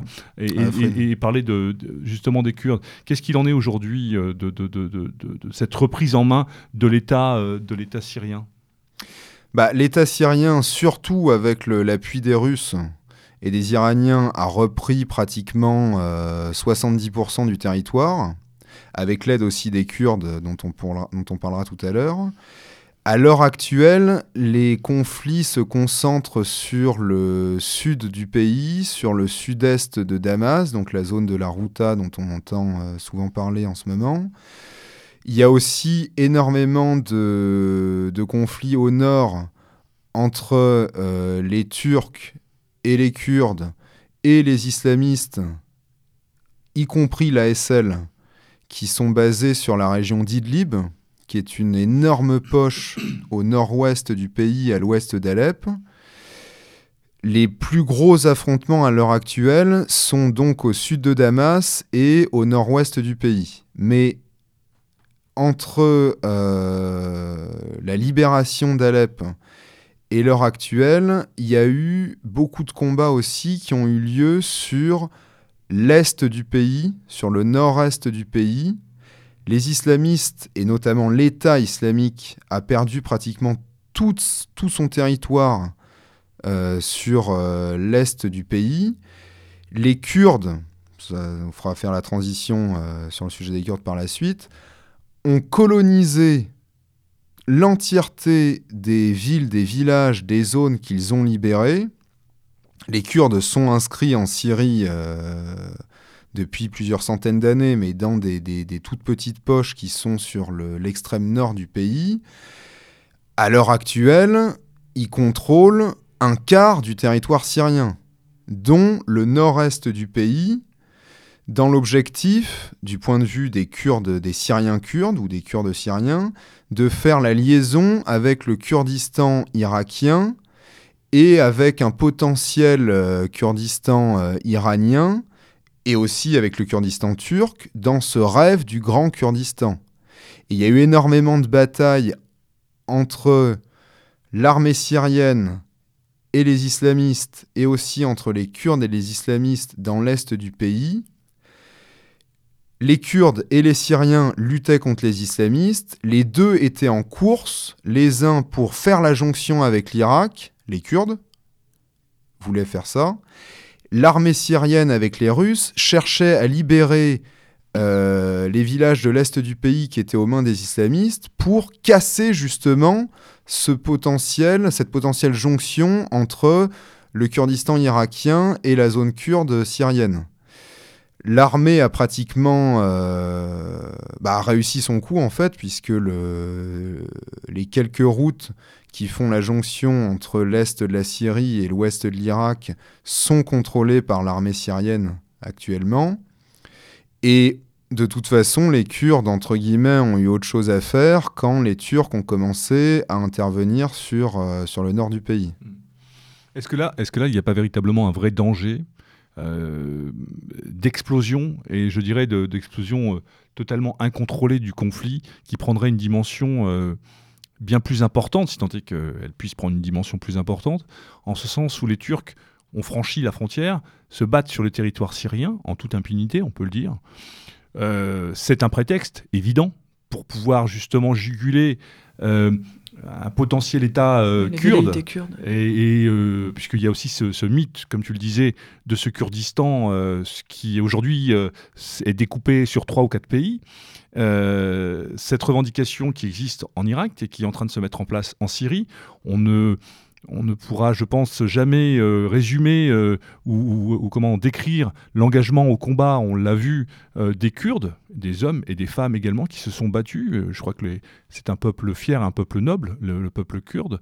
Et ces gens-là se battent aujourd'hui. Et aujourd'hui, la Turquie, en entrant sur le territoire, est-ce qu'il n'y a pas un vrai risque d'embrasement de cette situation pour que ça devienne un vrai conflit international? Bah, euh, de manière euh, dans les faits, quoi, de manière très pratique. Je ne sais pas s'il y a un risque d'embrasement. En tout cas, il y a un risque d'officialisation du caractère international du conflit. C'est ça. pour le coup, là, on ne pourra hmm. plus parler de, guerre civile ou de pseudo-révolution. Ou d'insurrection ou je ne sais quoi. Les Turcs interviennent en Syrie euh, militairement à l'heure actuelle. Je pense parce qu'ils n'ont plus l'État islamique pour lutter contre les Kurdes. Absolument. Avant, ils pouvaient se permettre de ne pas intervenir euh, en Syrie parce qu'ils armaient l'État islamique contre les Kurdes. Quand les Kurdes ont réussi à, libérer pas mal de villages et à chasser l'État islamique et d'autres groupes islamistes, au début, vu que l'armée syrienne était en concurrence avec les Kurdes, comme je, l'expliquais juste, euh, juste avant, je pense que les, Turcs essayaient de se rapprocher du pouvoir syrien, puisqu'ils finissaient par avoir un ennemi commun, les Kurdes. Sauf que euh, les choses sont euh, encore une fois beaucoup plus compliquées. Euh, les Kurdes sont complètement divisés. Il y a, on- je ne pense pas qu'on puisse parler de, de peuple kurde. Ça, c'est c'est le discours des marxistes euh, Mm. du PKK, du YPG. C'est c'est un mythe. Hmm. C'est un mythe complet. Mm, mm. Si on peut faire un petit aparté sur les Kurdes, sur la Syrie, il y a des Kurdes dits marxistes, la branche euh, du PKK, PKK, syrienne, le YPG. Exactement. Il y a des Kurdes euh, sunnites radicalisés qui, euh, à un moment, avec certains des YPG, ont intégré les FDS euh, dont je parlais tout à l'heure, au sein desquels on trouve même des chrétiens euh, qui euh, naïvement pensent avoir une autonomie par la suite. Enfin bref, ça c'est un autre sujet qui est encore plus compliqué. Donc au sein des Kurdes en Syrie, ils sont tous divisés, mais ce sont des Kurdes qui n'ont aussi strictement rien à voir avec les Kurdes d'Irak et avec les Kurdes d'Iran. Les Kurdes d'Irak, l'autonomie du Kurdistan irakien, ça remonte à la fin de la guerre du Golfe, euh, 1991. Les Kurdes d'Irak sont eux-mêmes divisés entre deux grands partis, l'Union patriotique kurde, qui est au sud du Kurdistan irakien vers Souleymaniye, et le Parti démocratique kurde, qui est au nord du Kurdistan irakien vers Erbil. Ce sont des Kurdes qui sont tout sauf marxistes, qui surfent sur euh, le pétrodollar et les richesses locales. Et les Kurdes iraniens n'ont rien à voir avec les Kurdes irakiens non plus. Ce sont toujours, ils ont toujours été, bah, en tout cas depuis euh, 1980, depuis la révolution iranienne, des patriotes iraniens qui ont toujours été intégrés au pouvoir iranien. Donc, le Grand Kurdistan, au final, il y a peut-être que les marxistes du PKK, euh, les pseudo-marxistes, hein, j'insiste sur la chose, et euh, le YPG qui, y pense encore. D'accord. Mais euh, on a vu, il y a eu un rapprochement à un moment entre Bachar et Erdogan, ils se sont rencontrés. Aujourd'hui, euh, je pense que Bachar a, effectivement, maintenant qu'il n'y avait plus la. euh, en ayant fait euh, fuir les islamistes, eh ben, la Turquie s'est sentie obligée pour éviter justement cette prise de conscience qui est toujours vivace et en Turquie et à ses frontières de ce fameux Kurdistan dont tu parlais. Est-ce que comment Bachar à son niveau, lui, peut imaginer ce, le fait d'avoir l'armée turque sur son territoire en train de se battre contre des, contre des gens qui étaient et sont malgré tout Mais des Syriens? Il a envoyé l'armée, non, concrètement, à Afrin Euh, Bachar Il n'y a pas eu l'armée syrienne qui allait Si, si, prêter si, main si, forte, En fait, les Turcs ont commencé à intervenir en Syrie, donc euh, on expliquait les, les Mhm. raisons de tout à l'heure, contre l'IEPG et contre les FDS, et le YPG a appelé à l'aide l'armée syrienne contre les Turcs. Pour une autre raison, c'est que les Turcs utilisent, ce qui est bien entre guillemets avec les Turcs quand on fait de la géopolitique, c'est que les choses sont très claires. Ils ont un objectif, c'est de lutter contre les Kurdes. Et n'importe quelle personne qui pourra les aider à le faire sera leur Le allié. bienvenu, bien sûr. Donc les, les Turcs arment les islamistes de la zone d'Idlib, dont je parlais tout à l'heure, qui est juste à l'ouest du dit Kurdistan syrien, pour lutter contre les Kurdes. Et Bachar, d'une part, n'accepte pas qu'une armée étrangère intervienne sans son autorisation sur son propre territoire, donc il n'accepte pas l'intervention des Turcs, mais c'est surtout qu'il ne veut pas que euh, cette situation avec les Turcs permette aux islamistes euh, de Fatah el-Sham et euh, d'ASL de regagner de la force et d'à nouveau de se redéployer dans le pays. D'accord. Quel bilan aujourd'hui on peut faire de ces sept années de conflit? On l'a dit, 500 000 morts, plus d'un demi-million de, personnes euh, et beaucoup de civils. Je ne sais pas comment on peut le quantifier, mais énormément de civils ont perdu la vie durant ce, ce conflit, comme souvent dans les guerres. Mais là, ça a été, on l'a vécu, je dirais presque en direct. Ça a été quelque chose de terrible. Aujourd'hui, c'est un pays qui, j'imagine, est exsangue, en pleine reconstruction. Quel avenir on peut imaginer? La guerre n'est pas finie, bien évidemment, mais on peut imaginer raisonnablement une issue euh, avec des compromis qui seront ce qu'ils seront. Euh, c'est quoi ton analyse par rapport à ça et comment est-ce que tu vois la suite des événements Avec quelle logique de compromis? Parce que je crois qu'il faut parler de logique de compromis dans ce que va être la Syrie dans quelques années. Elle ne sera plus ce qu'elle a été avant, bien évidemment. Il n'y a pas besoin d'être grand clair pour, euh, pour l'imaginer. Mais quel compromis Tu vois ça comment? Tu l'analyses comment? Bah, déjà, euh, je veux pas être pessimiste, mais je crains que l'issue du conflit euh, ne soit pas pour un futur proche. D'accord. Tout à l'heure, je disais que les puissances impérialistes occidentales ont utilisé les islamistes, la carte de l'islamisme, pour faire éclater l'unité syrienne. Ils ont vu que ça marchait pas. Ils ont par la suite utilisé la carte des Kurdes, Mhm. puisque tu disais tout à l'heure qu'on retrouvait au sein des groupes d'opposition islamistes énormément d'armes occidentales, mais on en trouve aussi aux mains des Kurdes. Oui, mais à l'époque où les Kurdes se battaient contre les islamistes aussi, c'est là où il y a ça, Oui, ça dépasse l'entendement d'une certaine manière. Mais si la carte, de- la carte kurde ne fonctionne pas non plus, rien n'empêche d'imaginer que les, euh, les puissances occidentales et les Américains en chef, en chef de file, Uti- directement? Non, mais utilisent d'autres communautés, notamment les chrétiens par exemple. Alors justement, les Alors, chrétiens, qu'est-ce qu'il en reste?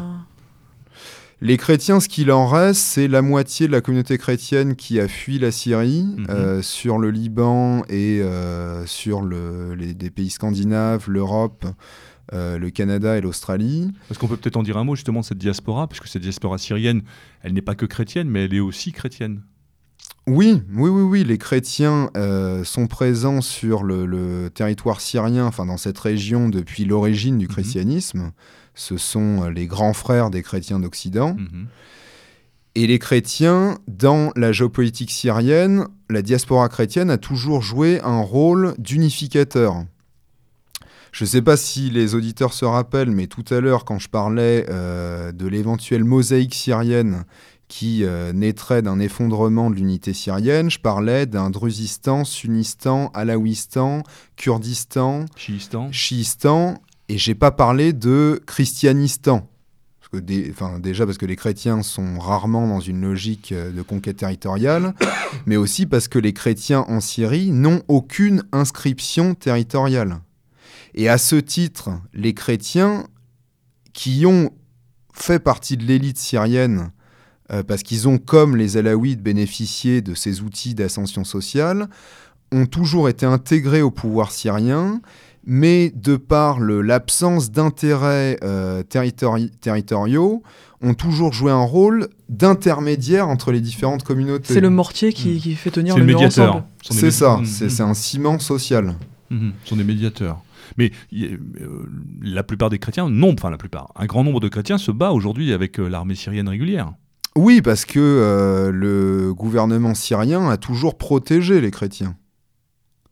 Et donc les, les chrétiens, il y a très peu de chrétiens qui, euh, qui ont fait défection, qui ont fui, euh, qui ont fui l'armée syrienne. Mais tu penses quand même que les, du coup, les, les puissances euh, style États-Unis et autres pourraient se servir de, des chrétiens pour, co- comme levier pour soulever Bachar? Enfin, Comment Bah, je serait pense qu'ils possible? ont euh, déjà tâté le terrain. Trump a quand même dit au Conseil de sécurité de l'ONU que les Nations Unies ne se sont jamais préoccupées des chrétiens d'Orient, ce qui pour le coup est faux, Mhm. puisque ça a été un des mots d'ordre euh, de la communauté internationale.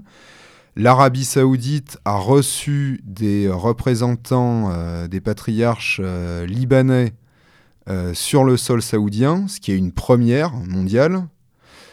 Alors, c'est des Libanais, c'est pas des Syriens, mais les communautés chrétiennes euh, je crois que les Liban et de la patriarcats Syrie euh, sont à sont cheval. Bah, sur je crois les même deux. que oui. Oui, oui, oui. Ouais. Le patriarche euh, Grégoire Laham III, dont parlait Charlotte Dornelas euh, à votre radio il y, a, il y a quelques mois, était le patriarche des euh, Melkites Mhm. et qui était à cheval sur le Liban et la Syrie, Ouais, Syrie, absolument. par exemple. Donc l'issue du conflit, je la... dans le meilleur des cas, ce, ce que j'imagine, c'est que la Russie impose la, création d'une nouvelle constitution syrienne qui, j'ose l'espérer, reviendrait sur euh, la constitution syrienne que Hafez el-Assad avait mis en place, imposant une laïcité par la force, que ça soit une constitution dont l'application soit garantie par le Conseil de sécurité de l'ONU, et qu'en cas de euh, non-respect de, de cette constitution, il y ait une intervention euh, de la communauté internationale pour le respect de cette constitution. De toute façon, seule cette laïcité peut être le garant d'une solution euh, politique viable. ah bah, Si on veut préserver l'existence des minorités chrétiennes, druzes, alaouites en Syrie et des sunnites qui ne sont pas dans cette mouvance radicalisée, et oui, bien sûr. Ça, c'est clair. Non, mais ce que je, pensais juste pour, pour enfin, dans, dans, ce cas-là, serait quand même ne serait-il pas quand même assez compliqué d'obtenir euh, de l'ONU euh, d'appuyer euh, la Russie alors que jusqu'à présent on voit plutôt une opposition de, de, l'ONU aux actions russes. Ah bah, quand je parlais de, la, de, la, Russie, j'oppose pas la Russie aux Nations Unies parce que la Russie est un membre permanent du Conseil de sécurité de l'ONU et que c'est grâce à ça que la Russie a systématiquement mis son veto pour une potentielle intervention de, des casques bleus en Syrie. Est-ce que Bachar reste un problème? Il l'est pour les Occidentaux, dans tous les cas, en termes de symbole. Je sais pas si. Parce que tout a été euh, fait pour le déboulonner, rien n'a fonctionné. En tout cas, ce qui est sûr, c'est que Bachar va est le vainqueur du conflit. En tout cas, si, euh, si le conflit continue dans, dans la voie qu'on vient de présenter, ce qui n'est pas sûr non plus. Parce que là, dernièrement, on parle de nouvelles tensions entre euh, les Iraniens et Israël.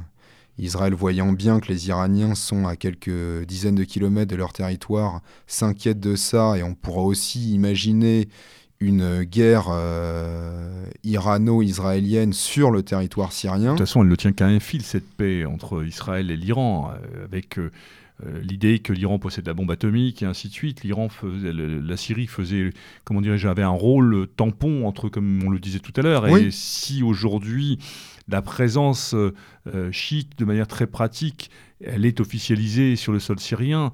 Euh, s'il y avait un règlement, l'Iran aurait, aurait, tout son rôle à, jouer et Israël ne pourrait pas le voir d'un bon oeil. C'est impossible. Non, non, non. Hmm. Puis la présence iranienne en Syrie, c'est aussi un soutien logistique énorme pour le Hezbollah libanais. Hmm qui est euh, l'ennemi euh, principal d'Israël. Et qui sera à portée de tir encore plus proche, euh, voilà, tout à fait. Alors après, pour ce qui concerne Bachar, je ne sais pas si il doit rester au pouvoir par la suite. Ça, c'est au peuple syrien de le décider.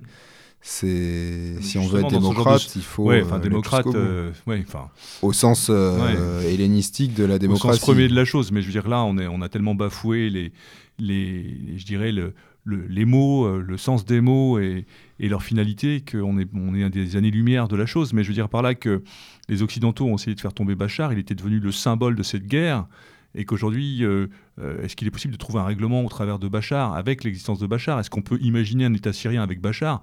Là, on est dans les hypothèses, mais il est fort à parier que même si on voit les, certains États occidentaux, notamment la France, qui commencent à envisager qu'il puisse y avoir une Syrie euh, à l'époque, on parlait d'un après-Bachar avec Bachar, justement, et retrouver euh, ce qui a fait les fondamentaux euh, de cette Syrie, qui était une Syrie en paix, justement. La seule chose qui est sûre, c'est que pour que la Syrie reste en paix, pour que la laïcité reste présente en Syrie, il faut que le représentant d'une des minorités dont je parlais soit le chef de l'État syrien. Après, par élimination, c'est pas très compliqué de comprendre qu'il faut que ce soit un alaouite mhm. qui soit à la tête du pays. Si c'est un druze, un, ça me paraît complètement impossible que ce soit un druze, puisque les druzes sont à cheval sur la Syrie, le Liban et Israël, et ça mettra à mal euh, l'indépendance syrienne. Un chiite, ça je pense que la communauté internationale ne l'accepterait euh, pas, de fait, avec l'Iran. Mhm. Un chrétien... Il pourrait, il pourrait représenter justement toujours et de manière encore plus exemplaire ce rôle de médiateur qu'ils remplissent depuis de nombreuses années, justement. Euh, un chrétien à la mhm. tête du pays? Mhm. Oui, peut-être, mais alors là, pour le coup, vis-à-vis de l'écrasante majorité musulmane, qu'elle soit sunnite ou mhm. chiite, euh, du pays et de la région, je ne pense pas non plus comme une que provocation. soit quelque chose de souhaitable.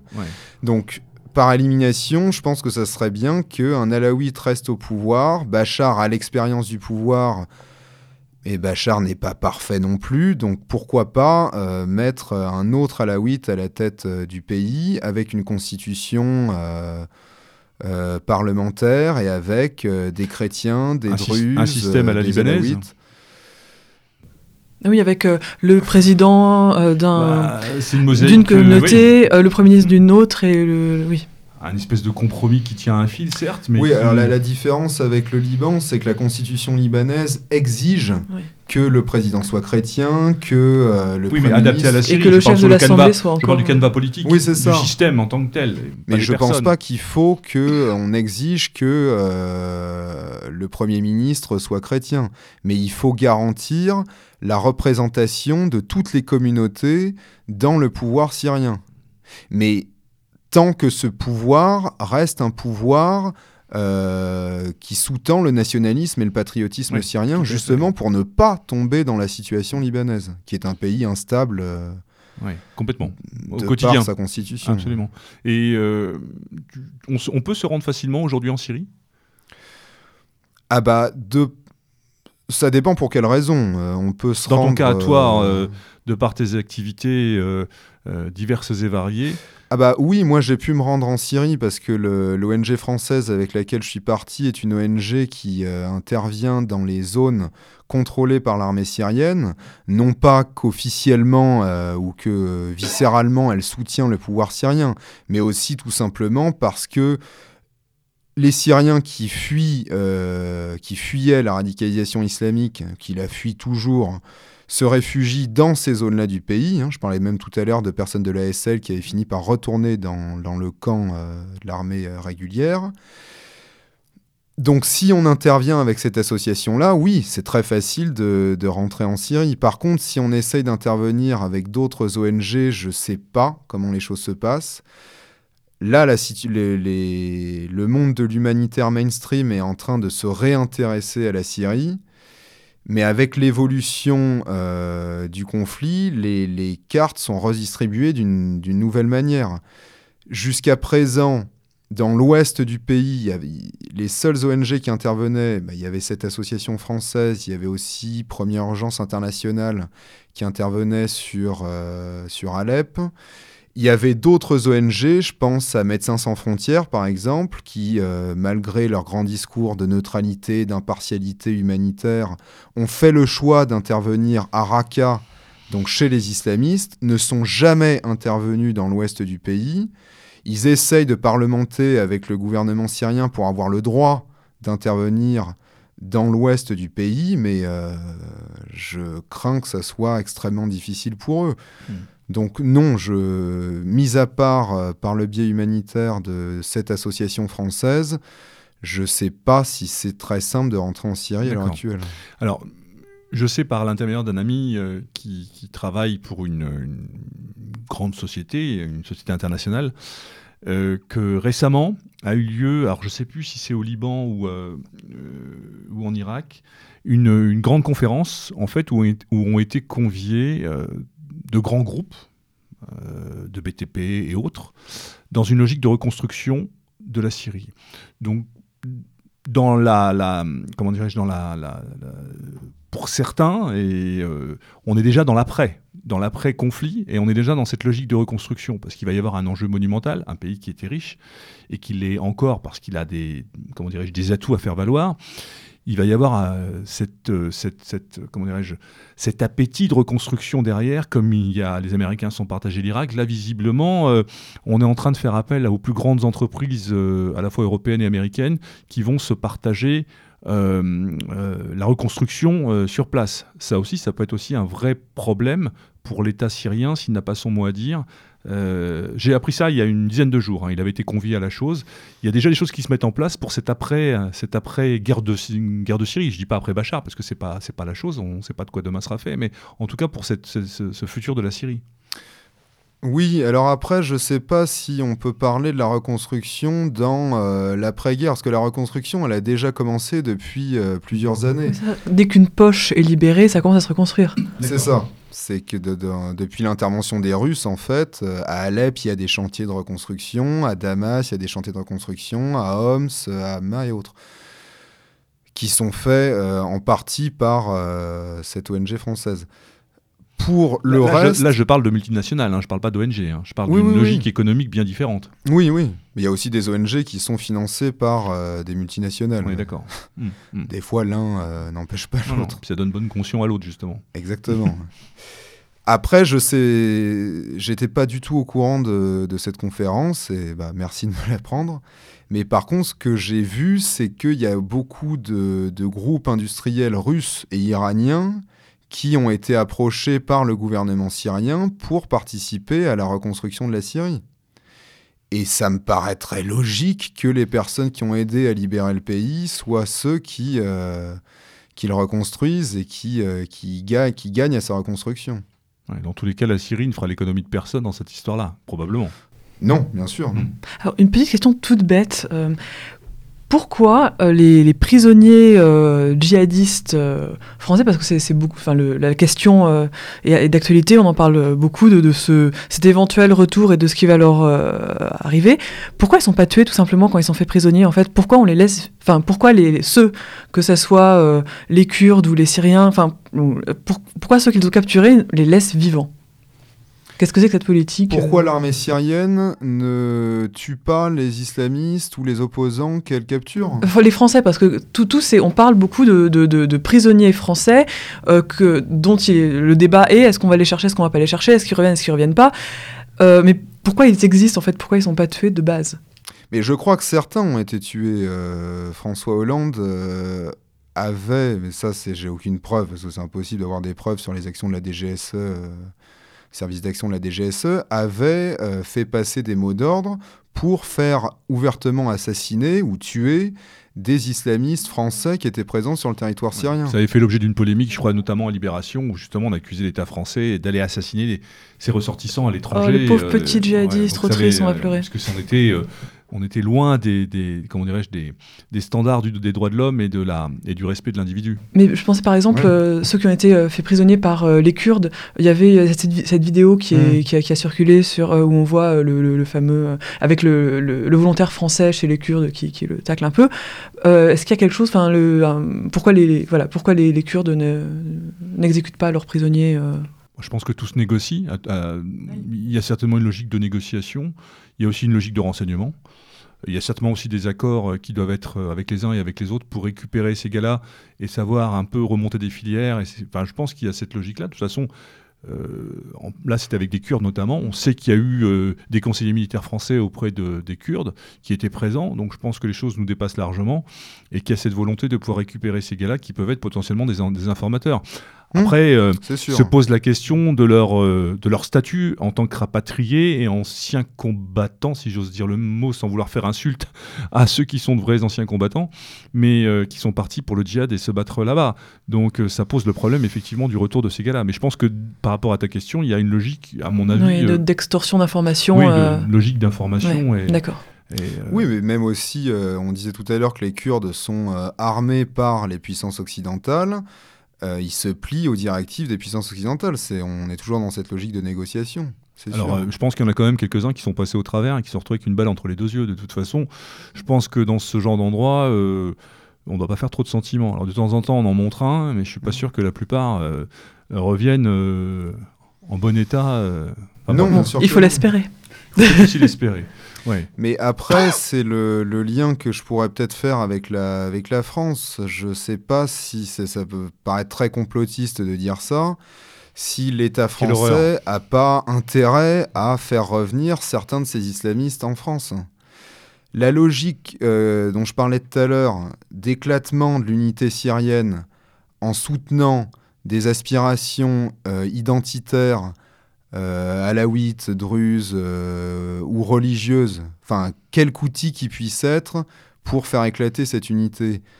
C'est ce qu'on vit en France à travers la déification de communautés complètement artificielles. Et tu veux dire un peu la théorie du chaos? Oui, c'est ça. En gros, euh, maintenir tout sur, euh, sous le pression. patriotisme, l'unité nationale française, en remplaçant euh, des logiques euh, de lutte de classe, des logiques euh, d'unité économique, d'unité religieuse ou d'unité traditionnelle, par l'utilisation de communautés comme les véganes, le féminisme, les communautés homo, contre lesquelles j'ai strictement rien mais euh... qui se substitue qui se ah, oui. à une communauté nationale mais en gros tu veux dire que c'est toujours pratique d'avoir un petit djihadiste sous la main pour pour, pour faire monter ce chaos ambiant et garder un peu toute la population sous pression. Exactement. Hmm. Et, et l'exemple syrien, si on peut faire un lien encore avec la France, ce que la Syrie nous montre, c'est que si on veut éviter une situation similaire en France, il faut que euh, les auditeurs, entre autres, euh, et les Français par extension, se sortent les doigts des fesses, euh, par l'expression, pour remettre en avant ces notions de patriotisme, de communauté nationale. Hmm. Tu penses que la chose est encore possible? Je l'espère parce que sinon. On a été tellement loin dans la chose. Hein. Ouais, non, je pense que c'est un vecteur de combat, mais est-ce que véritable. Enfin, parler d'unité nationale aujourd'hui, ouais, ça pose le problème de la nation, ça pose beaucoup de problèmes euh, euh, qui aujourd'hui sont quand même, à mon avis, sur des, sont des données quand même bien entamées. Est-ce que voilà, la, France pas aller, euh, enfin la France, l'Occident en général, l'Europe occidentale n'est pas allée si si loin dans, dans le libéralisme libertaire pour avoir une sorte d'ersatz de bassisme ça serait à la française. Je... Est-ce que, est que tout n'est ah pas non, non, je, trop pas qu'il faut créer une branche française du parti basse pour euh, recréer le patriotisme en France. Mais déjà que les gens prennent conscience euh, que le patriotisme n'est pas forcément quelque chose de clivant, euh, arrêter de cracher sur des, notions, des valeurs qui sont plus significatrices. Euh, Aujourd'hui, parler, parler, de patriotisme, on le disait tout à l'heure hors micro, il suffit d'avoir un, drapeau, c'est ça le voilà, Je pensais aussi il suffit d'avoir un mot euh, sur un sujet comme celui-là pour, pour être systématiquement ostracisé. Je veux dire par là que on a été tellement loin dans le délire, on a tellement sacrifié, battu en brèche et, et comment dirais-je, oui, ostracisé les valeurs, des valeurs essentielles qu'aujourd'hui il semble tellement difficile de lutter contre le prochain iPhone ou la, ou la ghettoisation rampante de nos, de, nos banlieues. Euh, ça me semble quand même très très difficile. Après, je ne suis pas défaitiste, sinon je ne serais pas là ça, et je ne me battrais pas en tant que militant. Mais je veux dire, euh, euh, nous, en tant que communauté agissante, avoir un projet beaucoup plus large que celui de défendre notre communauté me semble aujourd'hui beaucoup plus difficile. Bien sûr. Après, je n'ai pas expliqué. Euh, mais là, bon, c'est un autre sujet. Comment serait composé le nationalisme ou le, oui, la tout à fait. française ça, fait. En effet, c'est un autre sujet. C'est un autre sujet, mais ça reste à définir. Mais ça, ça fera l'occasion de revenir et peut-être d'en parler, justement. De oui, bien sûr. Parce que ça, c'est un sujet, euh, je dirais, central. Parce que c'est celui qui nous. C'est quand même pour ça qu'on est là et c'est aussi pour ça qu'on se bat au quotidien. Exactement. Moi, je voudrais, avant de terminer l'émission, je voudrais juste revenir sur euh, l'Iran. Moi, c'est un pays qui m'est cher pour plusieurs raisons. Hein. Euh, la Syrie, comme l'Iran, sont aujourd'hui peut-être, sont pas les seuls pays. On pourrait, on pourrait aussi peut-être citer, mais là je vais pas me faire que des amis, parler de la Corée du Nord. Mais euh, les pays qui se battent aujourd'hui contre le mondialisme et contre euh, cet impérialisme qui, et cette mondialisation qui nous euh, galopante, rampante et qui veut uniformiser euh, notre planète. Est-ce que. alors, je parle pas de. Je mettrai un bémol sur la Russie et sur Poutine, qui est un opportuniste, mais comme tout politique, il l'est. Bah, Charles est aussi certainement, mais au, moins dans le combat au quotidien, je pense que ce sont les deux pays qui aujourd'hui peuvent, d'une certaine manière, non pas être montrés comme des modèles, c'est pas ce que je veux dire, mais assument leur statut euh, en tant qu'identité, en tant que... Là, on peut parler de nation, même s'il y a des choses qui sont euh, certainement négatives, et, c'est une évidence, mais qui se battent aujourd'hui pour justement lutter contre ce relou compresseur qu'on veut nous imposer. Et c'est important aujourd'hui d'être conscient que ce combat-là, c'est aussi, c'est aussi le nôtre d'une certaine manière. C'est aussi cet engagement-là qui doit faire euh, école en ce sens, et cette prise de conscience pour justement lutter contre cette uniformisation et, cette mondialisation. Et c'est en ça qu'il faut voir ce conflit, je pense, et le rôle de l'Iran avec, la Syrie, mais le rôle de la Syrie euh, en tant que tel, en tant que terrain de conflit, euh, logique de conflit, contre cette mondialisation. C'était peut-être mon mot de la fin, c'est ce que je voulais dire. Et peut-être pour résumer un petit peu ce que toi tu défends et ton engagement, si je ne m'abuse. Mais c'est exactement ça. C'est pour ça que je me permettais de, de faire des, des ponts entre la, la, Syrie et la France. On peut en faire entre l'Iran et la France, même entre la Corée du Nord euh, et la France.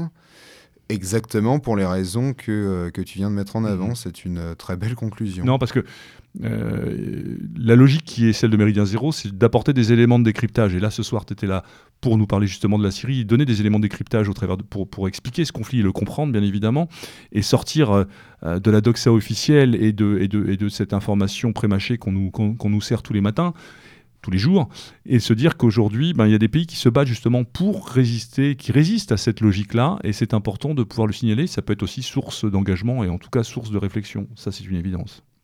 Exactement.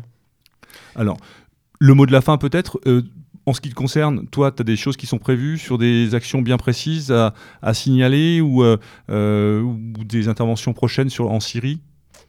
Bah, j'espère retourner en Syrie euh, dans les, mois ou les, années qui viennent pour voir comment est-ce que le, pays évolue et aussi pour être auprès de ce peuple syrien et m'en inspirer pour les raisons qu'on vient de présenter. J'inviterai les auditeurs à essayer de euh, s'informer sur le conflit syrien à travers de multiples sources, d'essayer de sortir des médias français occidentaux qu'on nous présente je, les invite à aller sur des médias comme euh, Sputnik, comme euh, Russia Today, ou même sur des médias syriens comme l'agence euh, de presse syrienne Sana, S-A-N-A. Je ne dis pas que ces gens-là ont des discours qui sont toujours extrêmement objectifs, mais c'est toujours intéressant de contrebalancer. oui, ça peut être une source, parce qu'on ne peut pas forcément parler d'objectivité avec Sputnik notamment, mais au moins on peut. mais on peut croiser au moins en ayant le froid et le chaud. On est d'accord, on est d'accord. Mao, j'ai vu que tu avais un peu froncé les sourcils quand j'avais parlé de la Corée du Nord. Je sais que tu rêves de partir en vacances là-bas. Ah, quel délice avec les petites euh, cheerleaders, les pom-pom girls, euh, tellement coordonnées. Non, c'est je me dis, j'imaginais les auditeurs et, je voyais très bien ceux qui allaient être très réjouis par. Euh, et ceux qui allaient être moins réjouis. C'est ça. En tout cas, François, il nous reste à te remercier pour pour ta visite. Tu es le bienvenu quand tu le souhaites. Je pense que on aura matière à débattre sur pas mal d'autres choses euh, et notamment faire le point sur la Syrie, mais aussi sur d'autres choses. On a amorcé quelques sujets, quelques pistes qui peuvent être intéressantes et qui ont toute leur raison d'être sur Méridien Zéro. On te souhaite bon vent pour euh, la suite de, tes engagements et de, ta passion pour ce pays dont tu nous as fait partager. Euh, avec beaucoup d'émotion ce que tu tes analyses et Mao peut-être le mot de la fin? Moi, ce serait aussi un, remerciement parce que euh, une telle euh, approche euh, historique, aussi politique de, de, la Syrie, des enjeux internationaux et, et intranationaux. Je, ça fait très longtemps que j'avais pas entendu une analyse aussi aussi poussée, aussi aussi synthétique. En fait, ça, on a beaucoup d'analyses, on n'a pas beaucoup de synthèse. Et là, pour une fois, on analyse, on analyse synthétique, ce qui nous manque beaucoup. Donc, bravo et merci à toi. Voilà. Alors, je précise à nos auditeurs que ni Mao ni moi-même n'étions de grands spécialistes de la Syrie. Donc, mais nous avions à cœur de, recevoir François ce soir pour justement vous donner des outils. On espère avoir été à la hauteur du sujet. En tout cas, lui, il l'a été. Merci beaucoup. Merci à vous surtout et merci à Méridien Zéro en général parce que c'est grâce à votre existence que euh, la voix du peuple syrien et euh, certaines analyses dont les miennes peuvent être euh, diffusées et relayées et relayé. Absolument.